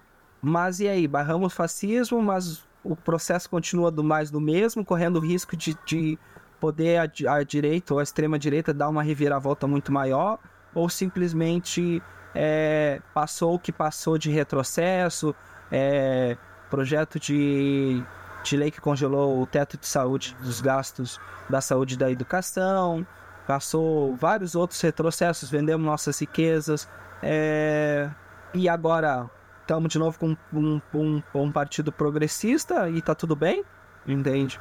Acho que a gente tem que fazer essa reflexão enquanto é, militantes, pessoas que se consideram de esquerda, até para poder avançar. E não avançar só talvez numa luta mais imediata. Vou dar um exemplo que é de extrema importância, como agora eu falei, como eu falei da minha casa, minha vida. Vamos, vamos aprofundar na luta popular por moradia, né? É, a gente precisa avançar para elevar os níveis de consciência do, do, do nosso, da nossa população, porque ela carece disso. Ela carece, ela carece, ela precisa de informação. Ela precisa é, entender que ela é motor da, da, história, que ela tem que estar tá presente no, nos setores, que ela tem que estar tá informada, que ela tem que é, compreender que muitas vezes aquilo que se transparece de, de progressista não tem nada de progressista, pode ser até destrutivo a, a relação, por exemplo, do meio ambiente, né? A relação com, com os povos originários que estão sofrendo boicote agora com o marco, marco temporal, né? Então, eu acho que tem muita luta pela frente. Só que as lutas, elas estão se remodelando, estão criando novas necessidades, porém o sistema ele está conseguido tapar tapar a visão da nossa população e tapar muitas das vezes as organizações de massa, alguns movimentos sociais, para cumprir apenas necessidades imediatas, ao qual a gente diz que é progresso, né? E de fato, são, porque ter uma moradia todo mundo tem que ter. Tá na Constituição, moradia digna, pô, é necessário, é o básico. Aonde eu moro, a gente não tem asfalto. A gente conseguiu asfalto na metade do bairro numa luta popular. Ah, não mencionei isso na, na... anteriormente, mas a gente centralizou sem família, se organizou, fez protesto, é, fez abaixo assinado. Quando a gente entrou no Ministério Público, a prefeitura disse: Ó, oh, não precisa entrar que a gente vai fazer o asfalto. Conseguimos 80% do bairro ser asfaltado. Aonde eu moro, que fica acho que 10 metros do asfalto. Aonde eu moro não tem asfalto. É. E é uma ocupação, é um, era um bairro de ocupação, né? E voltando para não perder o foco, a, a moradia ela é primordial.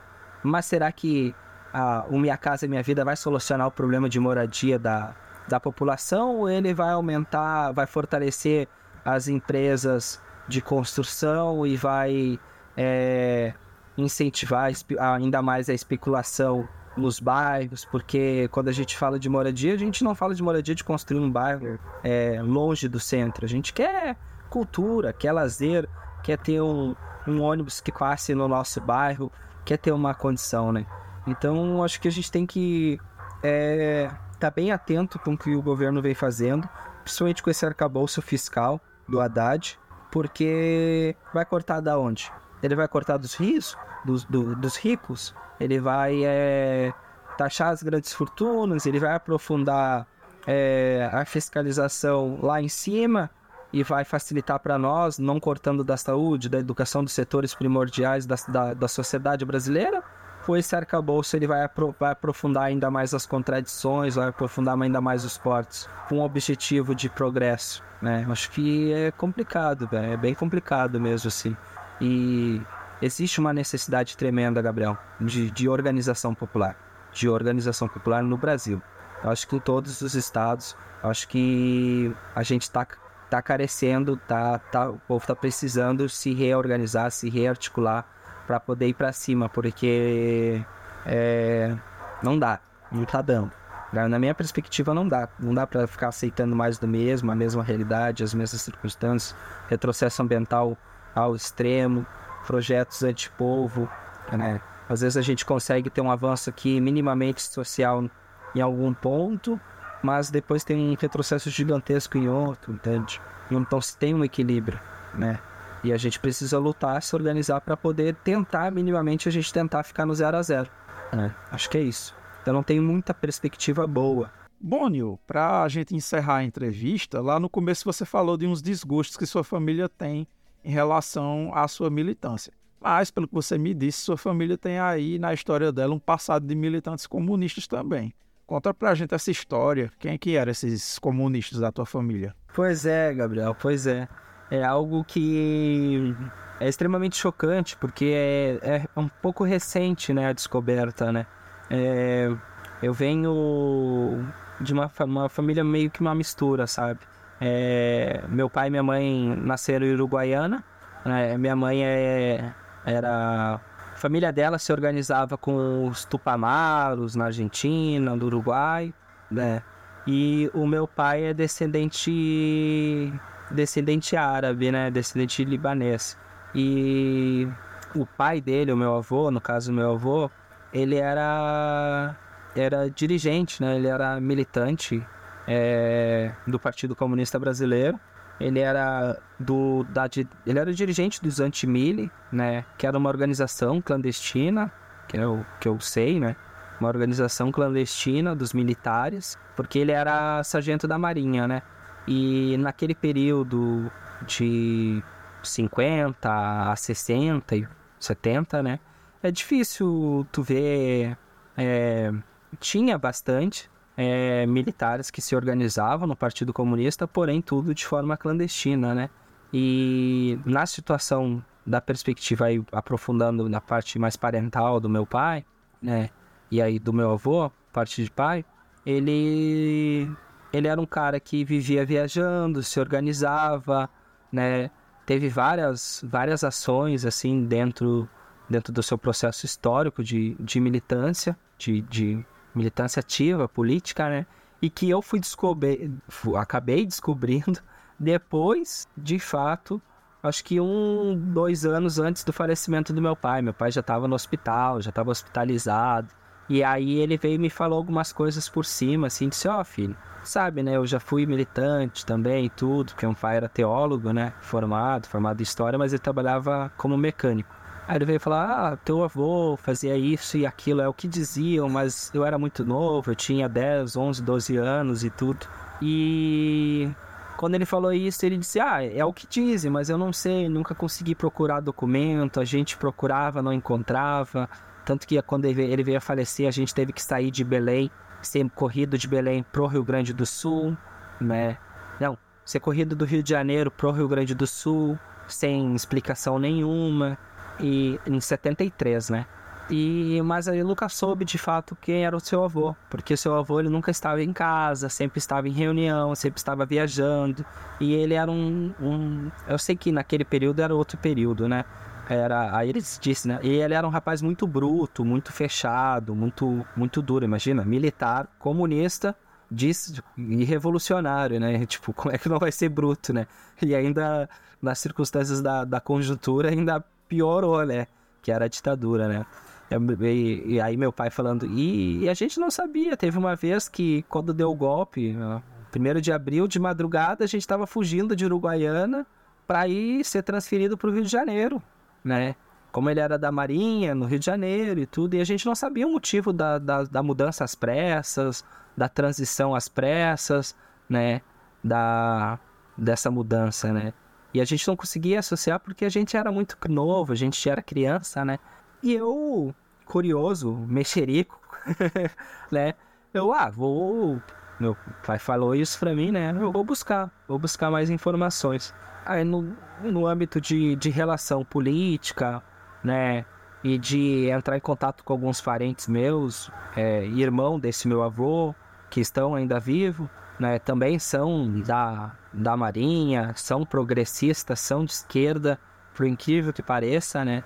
É, eles algumas coisas me falaram, outras eles disseram que não podem falar, né? Mas o que eu descobri é que ele era esse dirigente, era um dirigente é, que escrevia para o jornal do Partidão. Ele era dirigente dos anti-mili e atuava de forma clandestina dentro do partido. Aí resistiu à ditadura, se posicionou contra a ditadura, foi preso.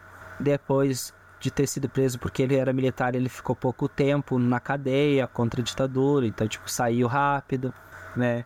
Aí ele ajudou no processo de construção do VPR, né?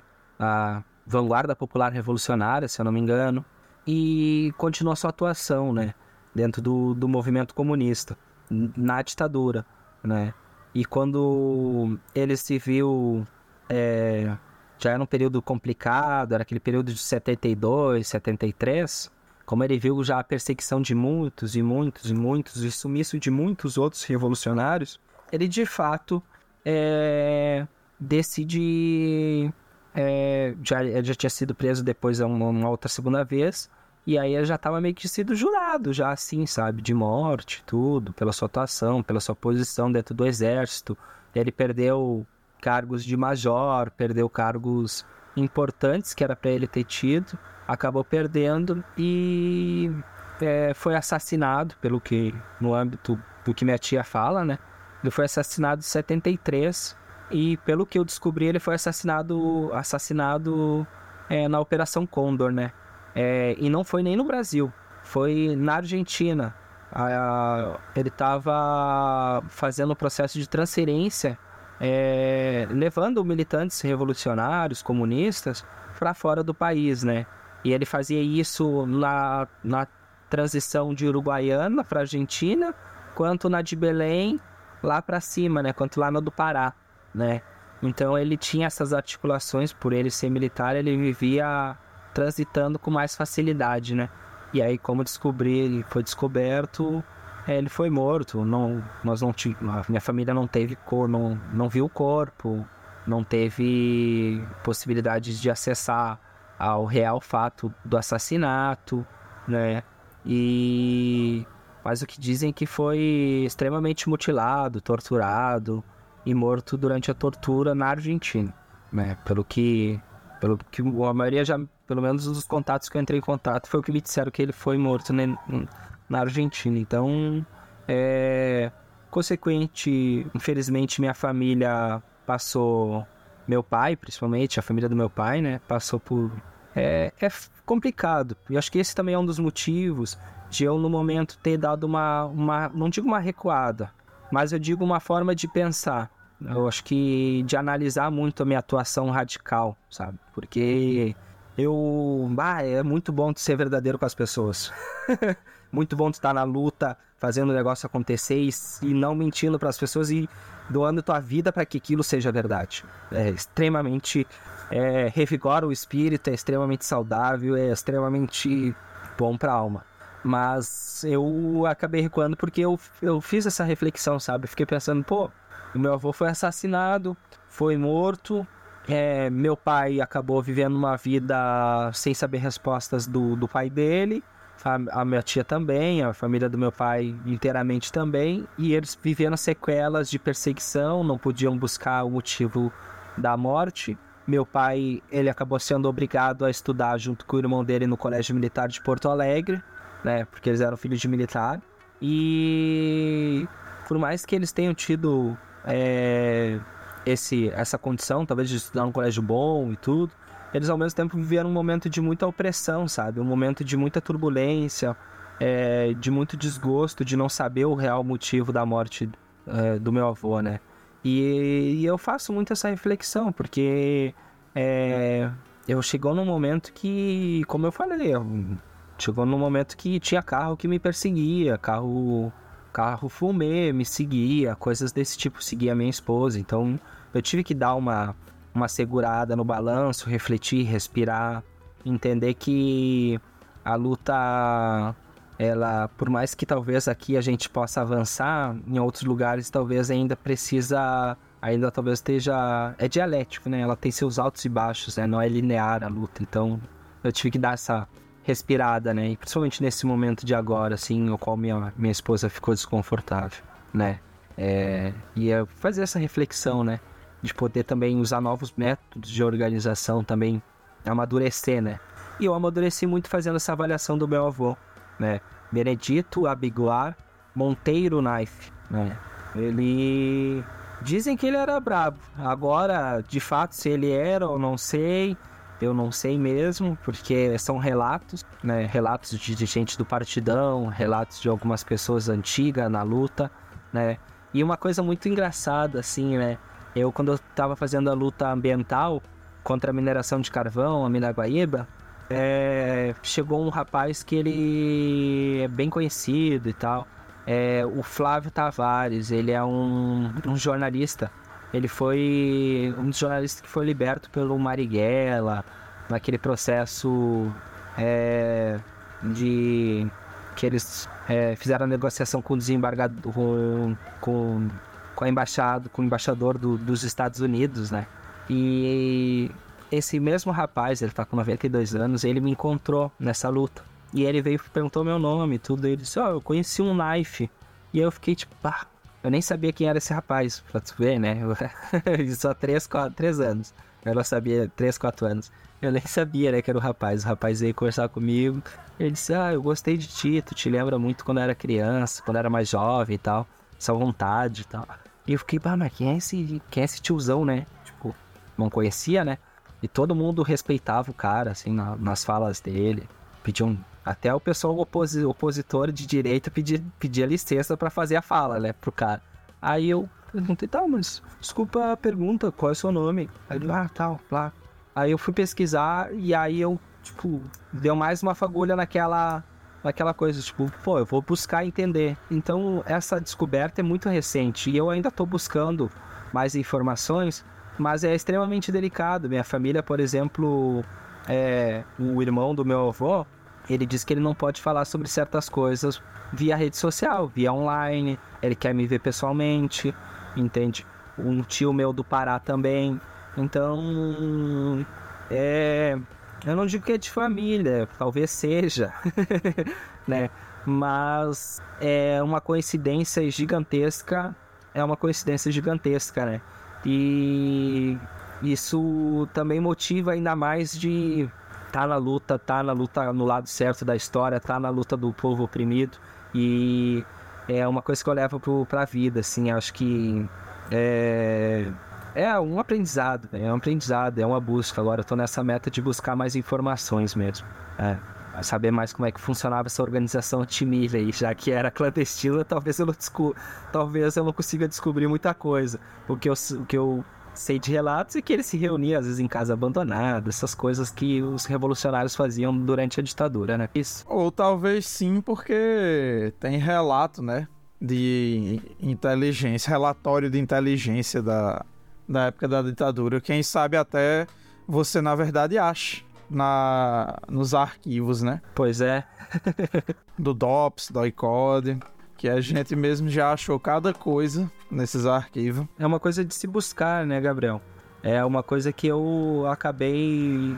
É, não entendi o motivo da minha família me proibir de me envolver com política. De fato, minha mãe dizia: Nil, isso não vai dar em nada. Nil, isso aí tu vai arrumar pepino para tuas costas, vai arrumar sarna não te mexe, não te envolve. Aí você fala, faz o básico, faz isso, faz aquilo. Porque como eu falei, parte de mãe, minha família, parte de mãe, elas, eu tenho os tupamaros, mas tem o pessoal que é bem petista, ajudou no processo de construção do PT também, aqui no estado. Então ele faz o básico, não te envolve tanto, não vai tão afoito. Aí eu disse, mas tá tudo errado, como é que eu não vou? Entende? E quando eu descobri isso, eu fiquei pensando, cara, deve ser por esses motivos que eu tenho essa indignação, deve ser por esses motivos que meu pai teve que viver a vida toda trabalhando e não conseguiu, é, talvez devido a nunca ter tido um pai de fato, né? Porque a vida de revolucionário naquela época eu acho que era muito mais brutal do que hoje, né, Gabriel? Era muito mais delicado, principalmente no processo de atuação. Então eu ficava perguntando assim, pô, por que, que certas coisas o meu coroa não falava?